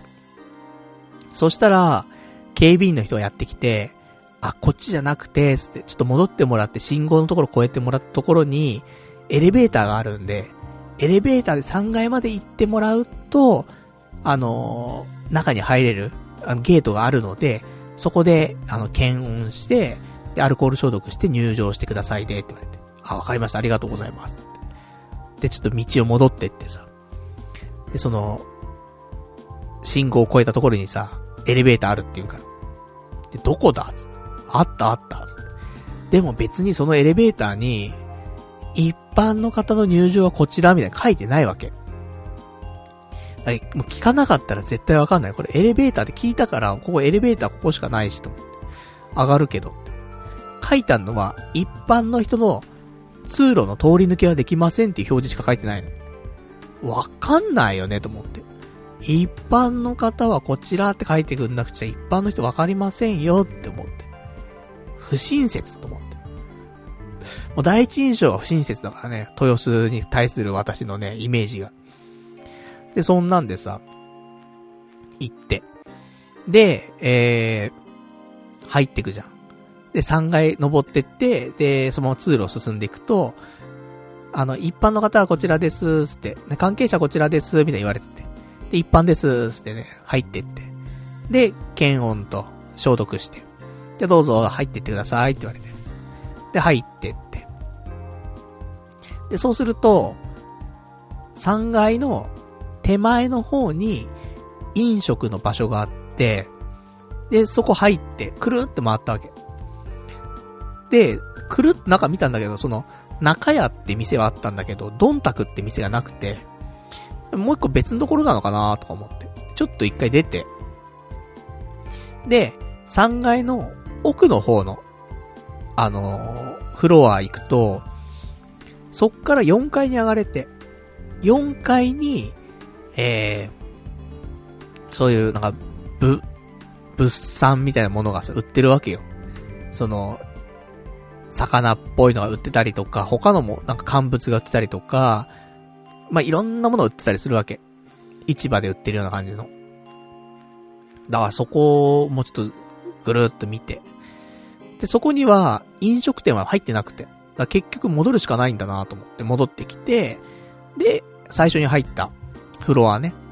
3階のフロアで、えー、見てたんだけど、ないんだよね。いくら見てもドンタクが。中屋しかないわけ。で、他にあるところとしては、えっ、ー、とね、結構でも有名なお店はあって、あの、ほんとここ美味しいよみたいな、のところで、えー、寿司大っていうところだったりとか、これ4500円のお任せとかでね、食わせてくれるところなんだけど、まあ、すごく評価高くてね、美味しいってところで。写真見ても美味しそうだったんだよね、ほんとね。でも寿司朝から食えるような身分じゃございませんよと。まあ、もちろん海鮮丼も食える身分ではございませんけどもね。吉野家がいいところなんだけども。もちろんここ吉野家あってね、そのフロアに。でもせっかく来たからなと思って、海鮮丼とかなんか食べたいなと思って。で、したら目星つけてた中屋はあったから。じゃ中屋行こうと思って。で、あの、入り口のところにね、あの、パネルが置いてあってさ、その、何々丼、何々丼つっていくらいくらみたいなの書いてあるわけ。で、その中落ちマグロ丼とかもあるんだけどさ、せっかくだからちょっとね、あの、ウニとか、イクラとか、そういうの食べたいななんて思ったんだけど。でもどうかなと思って。コスパ一番良さそうなのどれかなと思ったところ、えー、やはり海鮮丼が一番コスパ良さそうで、えー、1550円だった。1550円で結構豪華な海鮮丼。ぽかったから、これかなーと思って。で、お店入って。したら、お店の中も普通のカウンターというか、その、この字型のカウンターみたいになっている店なんだけど、右側が関係者、左側が一般の人っていうような席の分け方になってて、ああ、これ分かれてんだと思って。やっぱ、一般の人と関係者の人混ぜちゃったりとかすると、で、一般の人はゆっくり食べるだろうし、で、関係者の人はね、仕事をしてるからさ、結構急いで食べてるかもしれないし、あと、文化も違うし、だからそうやって分けてんのかなと思って。で、そんなんで私一般だからと思って左側行ってさ。で、あの、メニュー、あの、もう決まってますか？注文決まってますか？って言われて。じゃ、海鮮丼一つお願いしますって。で、お願いして。で、海鮮丼作ってもらって。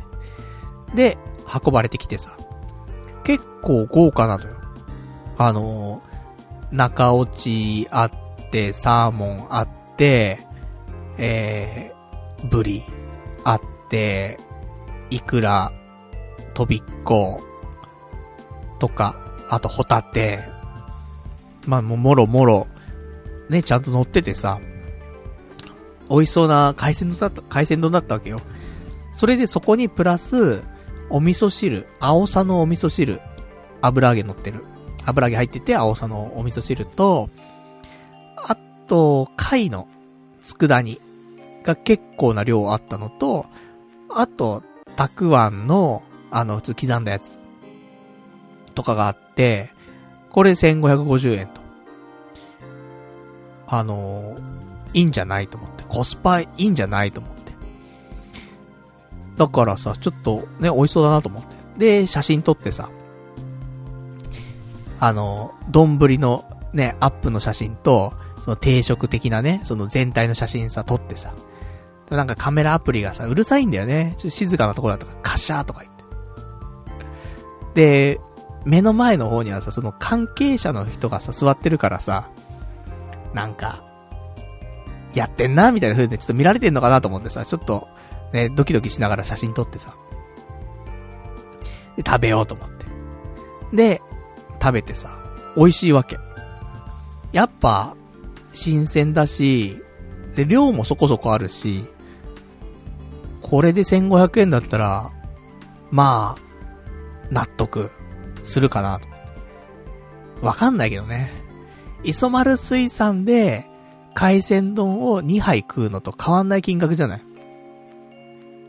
どっちが満足かって言われたらわかんないけど、やっぱそういうね、魚の生臭さとかも全然ないしさ、やっぱ鮮度いいしさ。でもね、その、今別に、チェーン店とかだってさ、鮮度なんて絶対いいじゃん。昔じゃないんだからさ。ね別に都内だったらさ、鮮度なんていくらでもね、いいわけだし、とか思っちゃったりもするけどもね。でもやっぱり、まあ、豊洲だなっ。美味しいなと思って。で、食べて。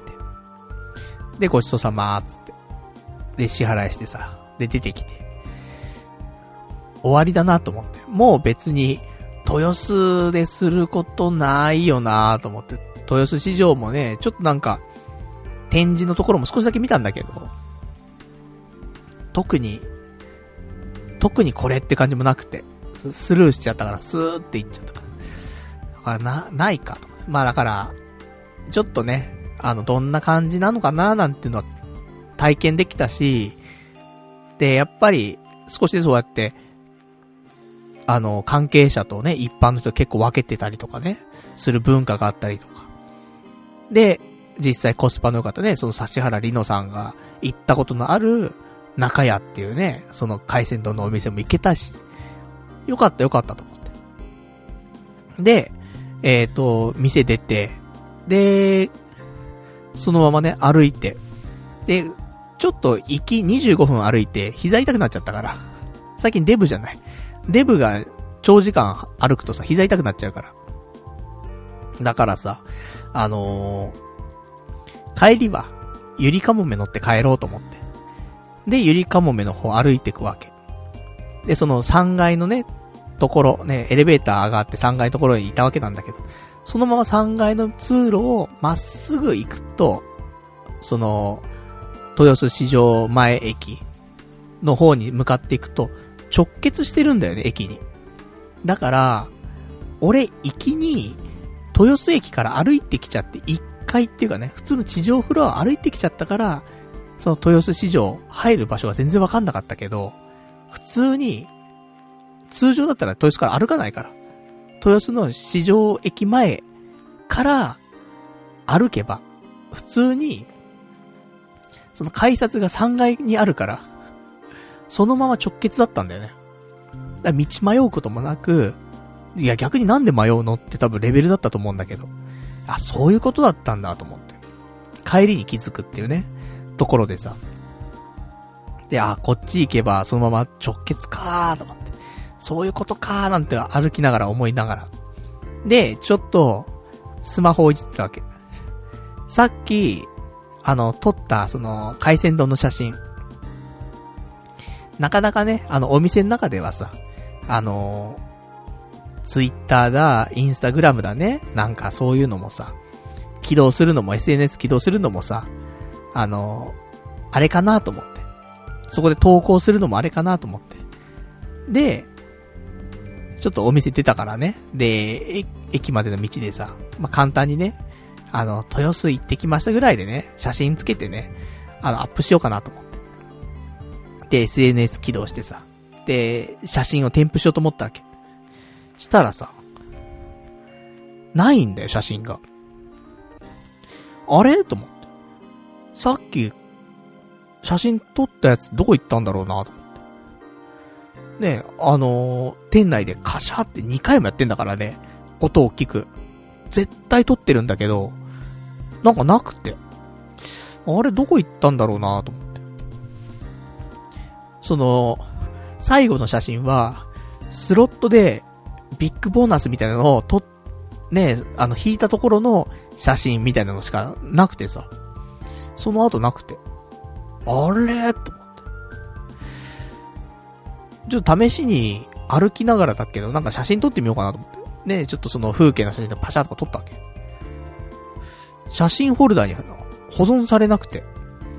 なんだこれと思って。で、なんか、ちょっと一回止まってさ、あーだこーだいろいろね、あの、触ってたんだけど。そしたら、何度か写真撮り直してたりとかしたら、ようやく写真が保存できてさ、あ、写真撮れたと。いや、な、なんだこれはと思って。ということは、さっき中屋で食べた俺の海鮮丼の写真はどこ行ったんだって。撮れてないんだよね。マジかーと思って。そんなことあるかいと思ってさ。いや、ラジオ的にはいいよ。ラジオ的には、写真ね、せっかく撮ったのに撮れてませんでした、ちゃんちゃんで終わるんだけどさ。いやー、ねえ、やっぱり、美味しいもの食べたりとかさ、思い出じゃん、少し。豊洲行ったよとかって思い出じゃない？その写真がないのってさ、寂しいなと思ってさ。で、なんだかわかんないんだけどね、なぜか撮れてなくて。保存できなくて。その後もだって、なんとか写真ね、あの、その、道端でシャパシャパシャ撮ったんだけど、それもろ、なんか保存できなかったりとかして。少し時間来てからね、あのー、また撮れるようになったんだけどさ。そんなんで、なん悲しいかな。ね、豊洲で撮った、あの、幻の海鮮丼の写真はね、ちょっと皆さんに見せることはね、できなかったので、まあよかったら、あのー、皆さん、ご自身の足でね、豊洲、豊洲市場行ってもらって、中屋の海鮮丼ね、あの、結構美味しかったんで、食べていただけたらなと思います。大盛りとか多分できないと思うんで、特にそういうのなかったから。まあ、1550円でね、朝からやってますから。で、お昼とかになるとね、いや、混んじゃうからさ、豊洲に住んで、豊洲で働いてる人とかがね、来ちゃうと思うんで、ランチでね。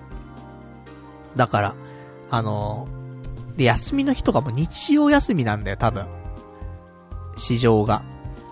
だから、でも土曜日だと土曜日で朝とか混んでるだろうから、まあ平日休みとかのね、タイミングとかで朝一番でね、行ってみるとか、面白いんじゃないかなと思いますから。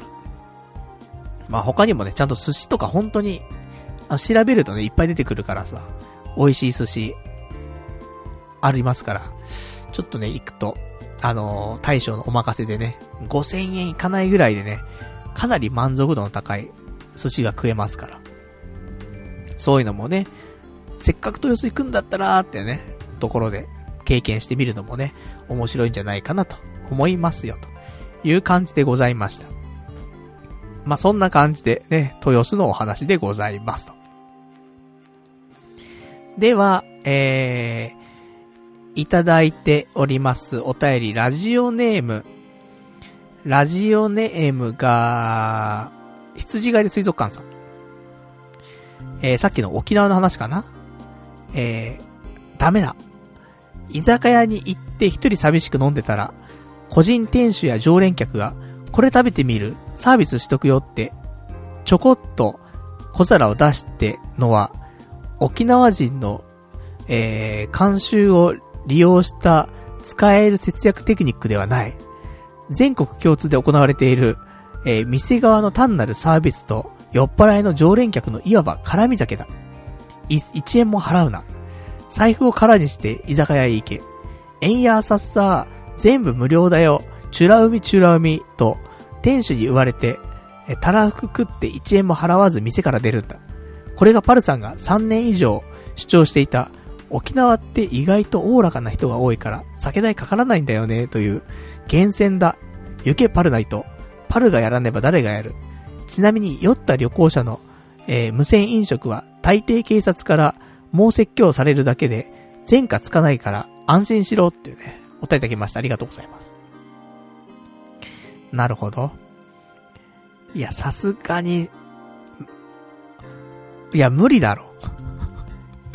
さすがに無理じゃないか。その、希望的観測として、ねまあ、ただで、ただでっていうか、ただで飲み、飲み食いができんのかな、その、可能性としてあるのかな？可能性としてある中で、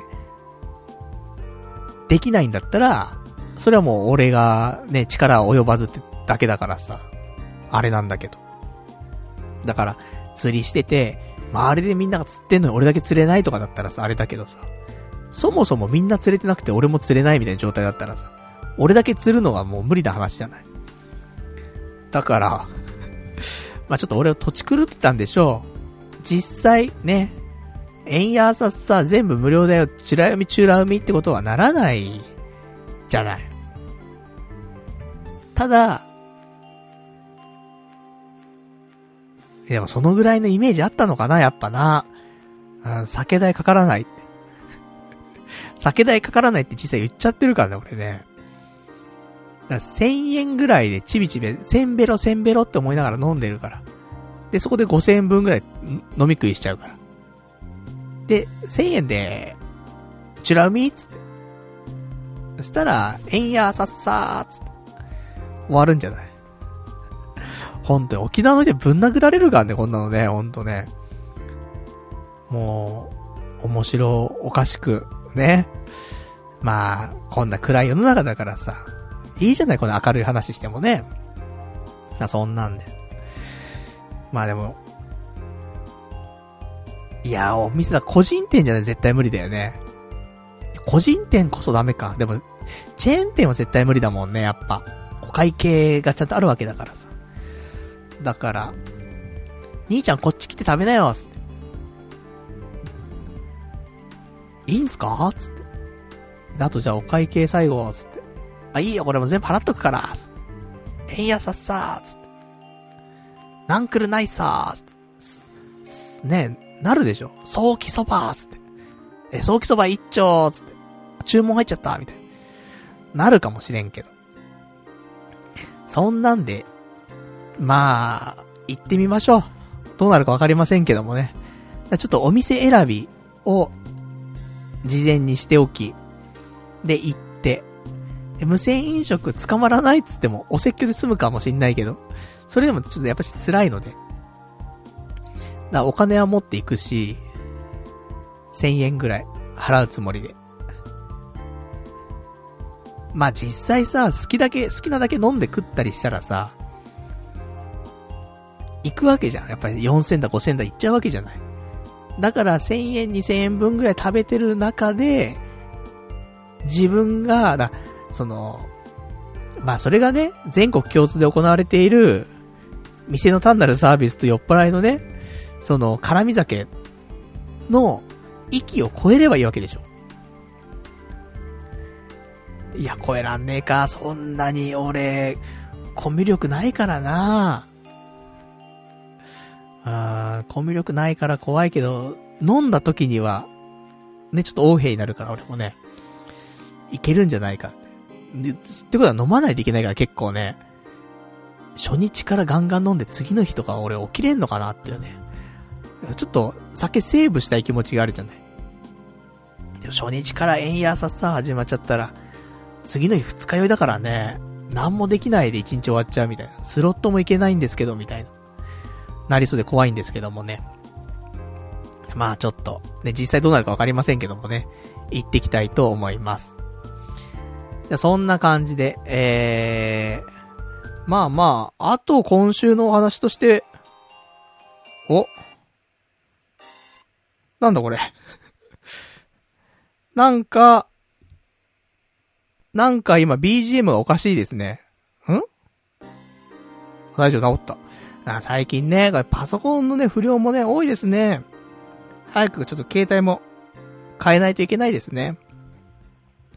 まあ、そんな感じで、えー、またね、えー、ちょっと沖縄情報に関してはね、いただけたら、ね、ちょっとご紹介していきたいと思いますんでね、よろしくお願いしたいと思います。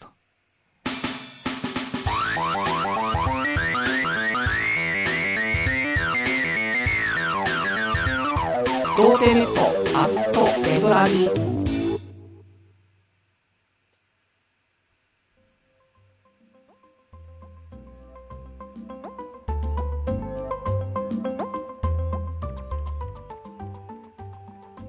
それではね、お時間ほどときましたからね、お別れのコーナーしていきたいと思います。お別れのコーナーはね、今日喋れなかったこととかね、あといただいているけどまだ読めてないお便りなんかをつらつらとご紹介していきたいと思います。えー、いただいてます、お便り。これちょっとラジオネームが書いてなくて、今ちょっと、今のメールアドレス、じゃメール、メーラーだと、名前がわかんなくて、ちょっと、ラジオネーム確認できないんだけど、おそらく、桜さん。多分ね、うん、と思います。えー、多分パルさん気づいてないと思うけど、来月は神奈月だよってね、お便りできました。ありがとうございます。なるほど。ということは、神がいない月なんだね。みんな出雲大社に行ってしまうんだね。そんな中だから、ちょっと神頼み、できないかもしれんぞって話かな。だから、9月。9月が勝負。明日が勝負。ね、毎週勝負じゃねえかって話なんだけどね。まあ、とはいえ、神様まあいない時もね、明治神宮行くのはなんか気持ちもいいしね。うーん。あの、ダイエットを今ね、少ししてるからさ、少しウォーキングじゃないけど、歩いたりするのもね、必要なので、まあそれで、明治神宮ちょっと歩くっていうのもね、ちょっと距離あるし、いいのかなとか、ちょっと思って歩いたりはしてるんだけどさ。まあちょっと神奈月ね、ちょっと気にした方がいいかもしれないね。神頼み。かつ、ね、じゃあ、とんかつだけにしといた方がいいかな。でもさ、神様いなくても、いや、だから10月はギャンブルするなってことかもしれないね。そういう風に少しすがって生きてるんであれば。じゃあ10月はしない方がいいんじゃないっていうのもあるかもしれませんね。じゃあ他ちょっといただいてます。お便りいただ、えー、読んでいきましょう。ラジオネーム、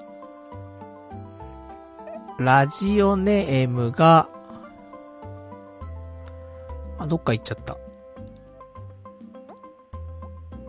これか。ラジオネーム、羊狩水族館さん。え、これちょっと、あの、今日のね、えー、放送の前にいただいてたんですけど、パルさん、ツイッターの様子を見るに、よほどこの後チョンボしてなければ、えー、大勝負に勝ったみたいだな、ね、スロットですね。土俵際で残ったパルさんに、来月もスロットやる権利が与えられたわけだが、えー、来月は神奈月。日本中の神様が出雲大社に行ってしまう月だ。どうする？毒を食らわば皿までだし、出雲旅行スロット珍道中オフとか企画する。ちなみに、恵比寿のデブ神は、出雲に行かないらしいから、渋谷の恵比寿神社とかは通常通りみたいだよ。あいつ、豊漁と開運と商売繁盛を司ってる神だから、意外とスロット向きかもっていうね、お答えいただきました。ありがとうございます。なるほどね。ということは、10月は明治神宮ではなくて、恵比寿神社に行くっていう。まあ、ありかな。ありか？怖いな。もう新しい神社に手出すのが怖いよね。なかなかさ、その、相性のいい神社っていう表現もあれだけどさ。で、なんか、勝率の高い神社があるわけじゃん。で、それをやっぱし、やこの何度かね、こうやって打ってきた中で、見出したのは、明治神宮だったりするわけなんだけど、こっから新しく参入で、恵比寿神社。でもね、まあまあ、開運とかね、商売繁盛とかあるからさ、いいのかもしれませんけどもね。ちょっと10月打つんだったら、ちょっと恵比寿神社。一応明治神宮も行きつつ、恵比寿神社かな。怖いもんね。うん。そんな二つも神社行ってるお前が怖いわって話なんだけどさ。まあ、そんなね、ところでございますんで。ちょっと、あの、10月打つんであればね、恵比寿神社、足運んでみたいと思いますと。じゃあ、あと今週のお話なんですけど、えー、今週はですね、ちょっとお金を使ってしまいまして、何に使ったかっていうと、あの、サンデーウェブリっていう少年週刊、週刊少年サンデーの、あの月間の無料、あの、月間購読の課金をしてしまいまして。あの、これまでね、俺、結構な期間、サンデーマガジン、立ち読みしてたんだよね、ずーっと。なんだけど、もうここ最近きつくなってきて、やっぱ年もあるし、あと、意外と見る連載も増えて、それを立ち読みしてるの結構きつくて。なので、もうちょっとお金もないんだけど、ちょっと月額サービスで入りました。まあ月額でね、入った方が、毎週雑誌買うよりは安いんだよね。サンデーウェブリーに関しては月1000円ぐらいなんだけど、それで毎週の、えー、週刊少年サンデーが読めますよ、というところでございます。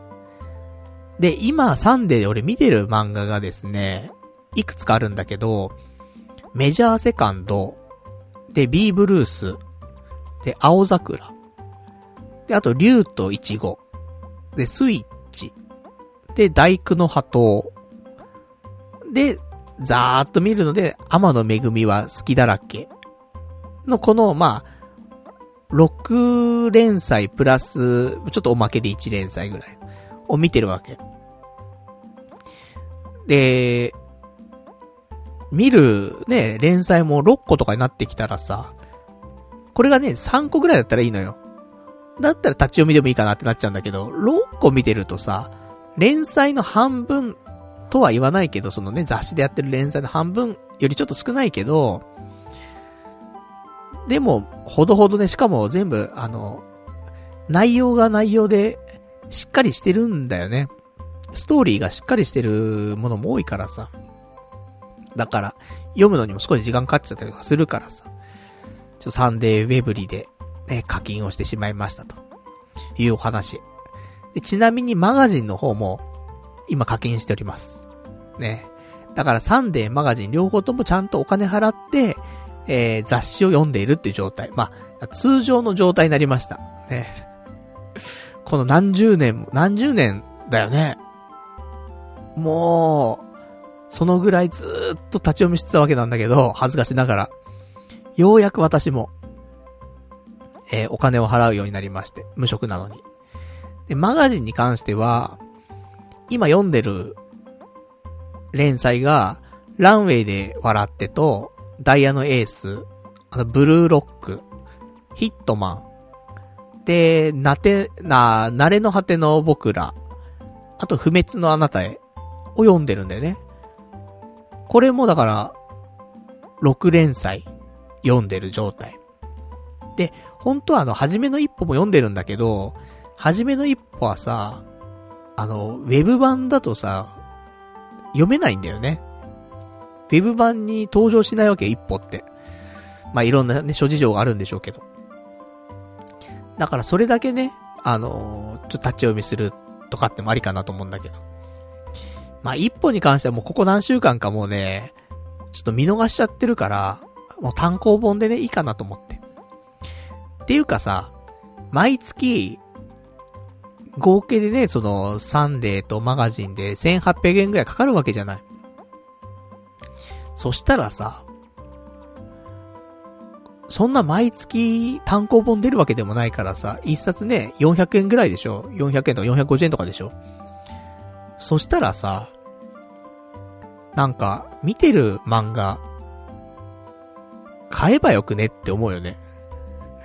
雑誌は読まないで、出たら単行本買った方が安上がりじゃね？と思って。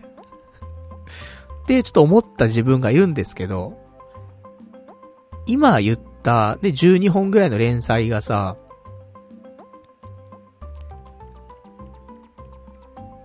どうなんだろうね。まあ、3ヶ月に1回、4ヶ月に1回ぐらい1冊出るわけじゃない。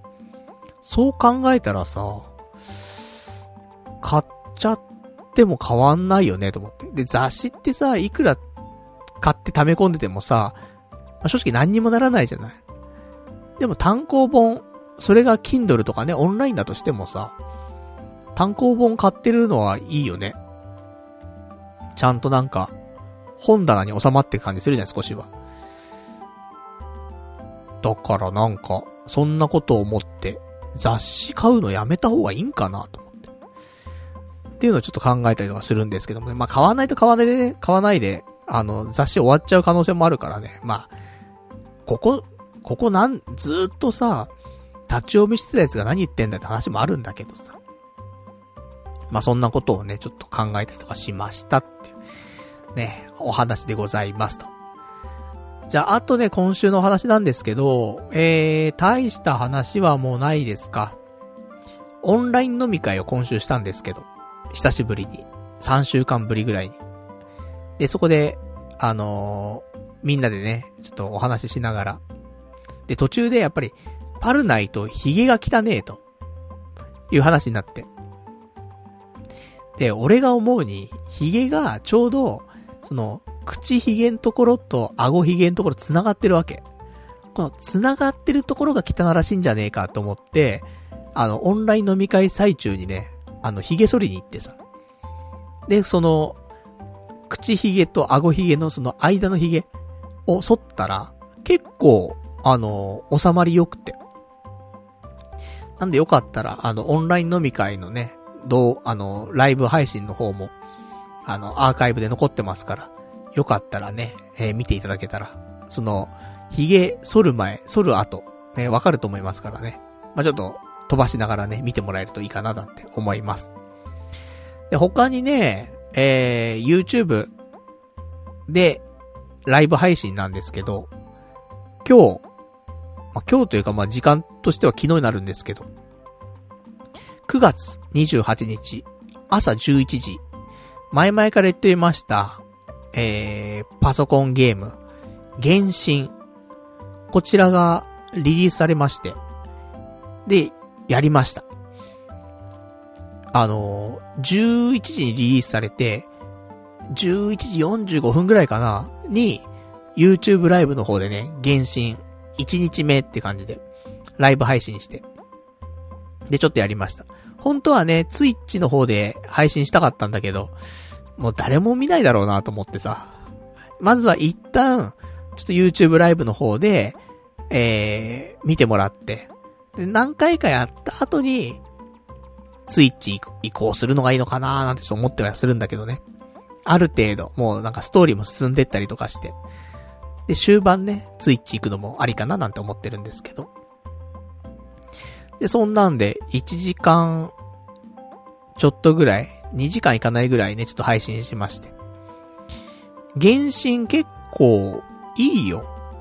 あの、難易度もそんな高くないし、パソコンの操作とかもそんな難しくないし、で、キャラとかもね、あの、素敵だし、世界観もね、いいし、結構面白いかなーって、思います。これが無料でできるっていう世の中がすごいね、ほんとね。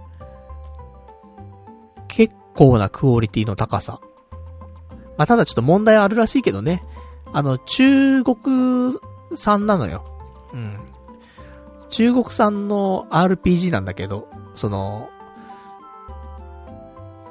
なんか、ちょっとね、ネットで少し話題になってたのが、わかんない。これ、真相見てないし、ちょっと軽く見ただけなんだけど、原神の、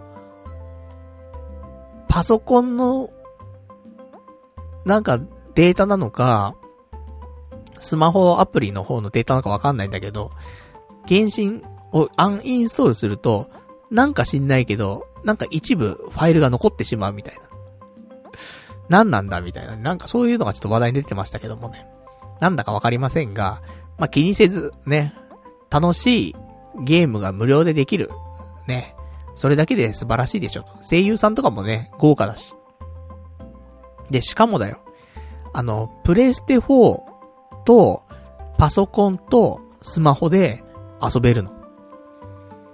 で、PS4 に関しては、ちょっと、あの、違うんだけど、パソコンとスマホはちゃんと連動してて、パソコンで、ね、じゃあ例えば、そのパルナイトのアカウントでさ、パソコンでゲームするじゃない。で、途中までやりましたと。で、その後に、ちょっと出かけなくちゃいけないんだ、つって。出かけるとするじゃない。で、出先で、あ、そういえばさっきの、ね、原神途中まで進んだけど、もうちょっとだけやりたいなって時に、外出先でも、スマホで同じアカウントでログインすれば、途中から遊べるんだよ。だから、家で、家はパソコンでゲームして、外ではスマホでゲームしてってことが可能なの。これって結構すごくないと思って。まあ、操作方法とか少し違うんだけどさ。あと画面の感じとかも、若干、ラグっていうのがあるのかなと思うけど、でも、慣れちゃえば、スマホの方も操作慣れちゃうし、その処理落ち的なところも、そんな感じないので、いいなと思って、その、あえての処理落ちのさせ方みたいな感じするから、スマホ版はね。うん。だからさ、なんかいいよねと思って。なんか、ちょっとその、そういう形が、今後、一番、なんか望まれる形なのかなってちょっと思ってさ、その、これが本当は MMORPG だと一番いいのかなと思って。家の中で、ね、ゲームして、外に持ち歩いても同じゲームができて、で、えー、いろんな人とね、その、同じアカウントでコミュニケーションが取れるっていう、いうところでさ、パソコンも、スマホも、あのクオリティで、うん、できるのってすごいなと思って。で、今回の原神は MMORPG じゃないから、その人とコミュニケーション取るとかってないわけ。基本的には普通の一人用の RPG みたいなもんだから。で、ちょっとモンハンみたいな形で、このボス強えな、倒せねえな、ちょっと協力してほしいなって時に友達呼んで一緒に倒すとか、そういうのはあるっぽいですけどね。うん。ちょっとまだそこまで行ってないからわからないんだけどね。まあ1日目なんで。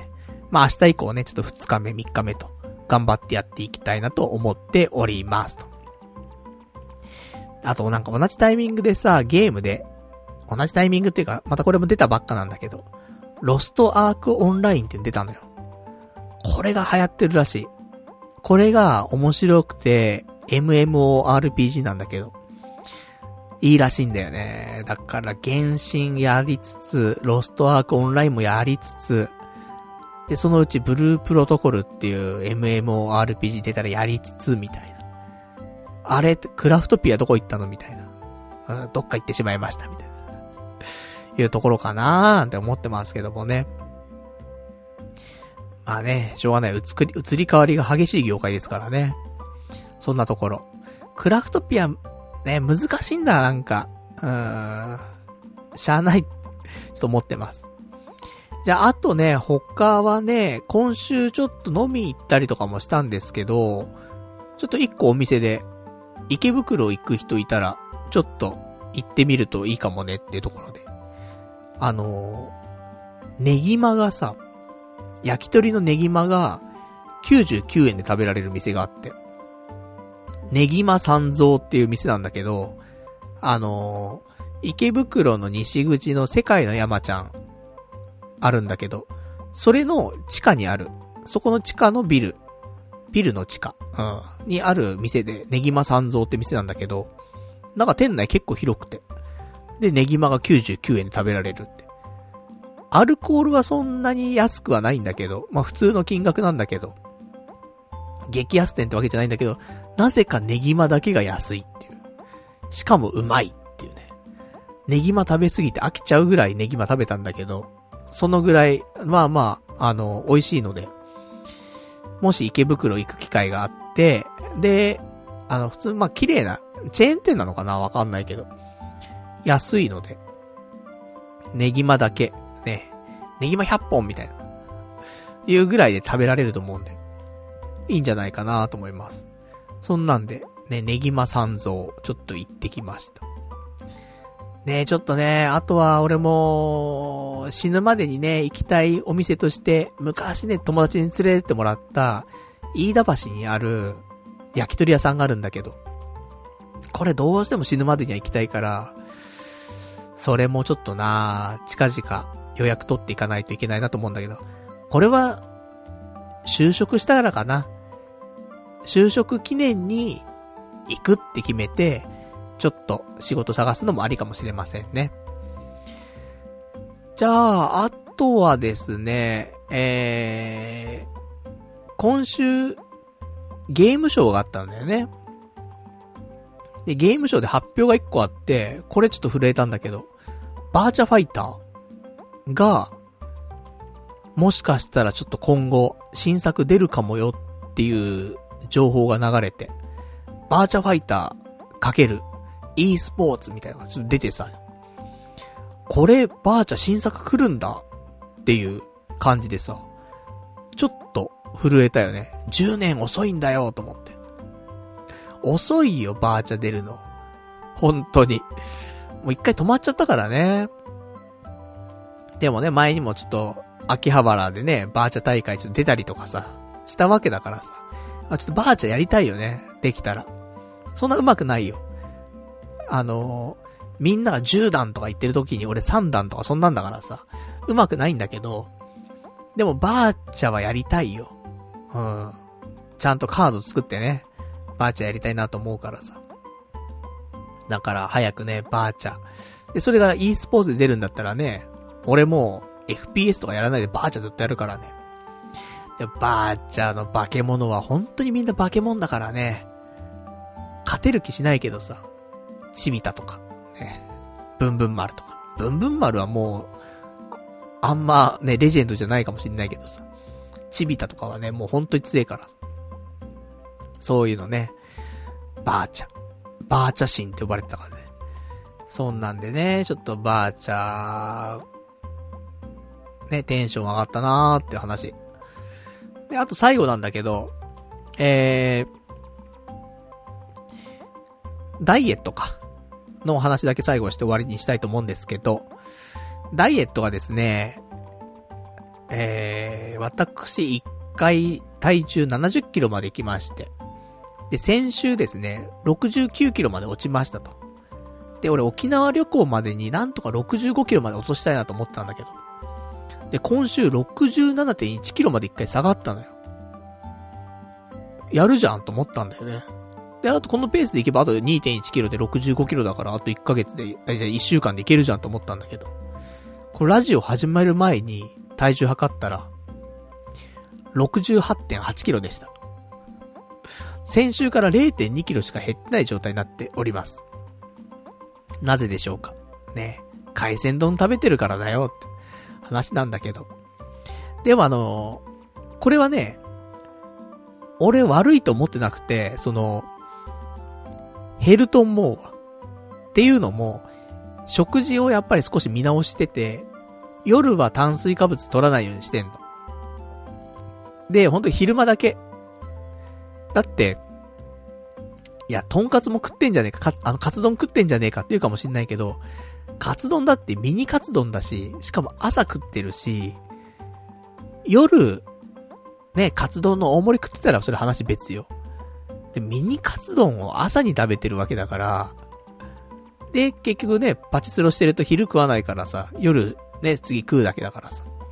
で、夜は、あの、一時期ブーム来てました。豆腐そうめん風をまた復活させまして、豆腐そ、豆腐そうめん風と、あと、野菜。ね、その、キャベツの千切りだったり、コールスローだったりとか、と、あと、サラダチキン。とか。そんな組み合わせ。まあ、ちょっとね、組み合わせ少し変えたりとかして、そこから煮卵になったりとか、あと、そのなんか肉のね、焼き豚になったりとかなんか変わるんだけど、なんかそういう、だいたい野菜、豆腐そうめん風、プラスアルファ、そのタンパク質、肉系のもの、とか、っていうのが多いかなと思って。それで、ちょっと今食事を変えたので、それを変えての、今ね、その、68.8キロだから、そんなんでもないと思うんだよね。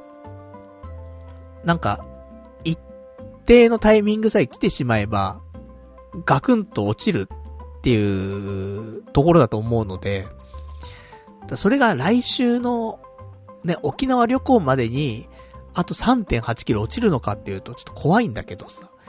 で、これはちょっと、あの、頑張って落とさないといけない。3.8キロ落ちる ?1 週間で。それはちょっとやばい落ち方してるよね。2キロぐらいがいいところだと思うんだけどさ。まあ、実際どうなるのかわかりませんけどもね。ちょっと沖縄に腹出た状態で行きたくないなっていうのは。ね、ビーチ行くかもしんないしさ。脱ぐかもしんないしね。だから、まあ、その辺をちょっと考えたりしておりますけどもね。まあ、そんなところでございました。じゃあ、まあ、今日、この辺で終わりにしましょうか。で、来週なんですけど、来週は、えー、10月です。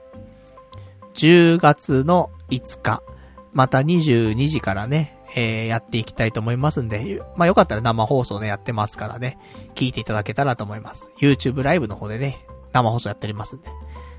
で、そんなところでしょうか。で、えー、そのラジオ終わった翌日は、もう沖縄旅行なんで、ちょっと、またね、先週、今週と続けてなんですけどもね。で、来週も、ちょっと沖縄の話ね、するかもしれませんけどもね。まあ、ある程度、沖縄、調べた上でね。まあ、あんま変わんないと思うけど、ハンバーガーとタコスの話しかしないかもしれないですけどもね。こんな感じで円安さっさしようと思ってます、みたいな。お、プランをね、ちょっとおしゃべりできたらなと思っております。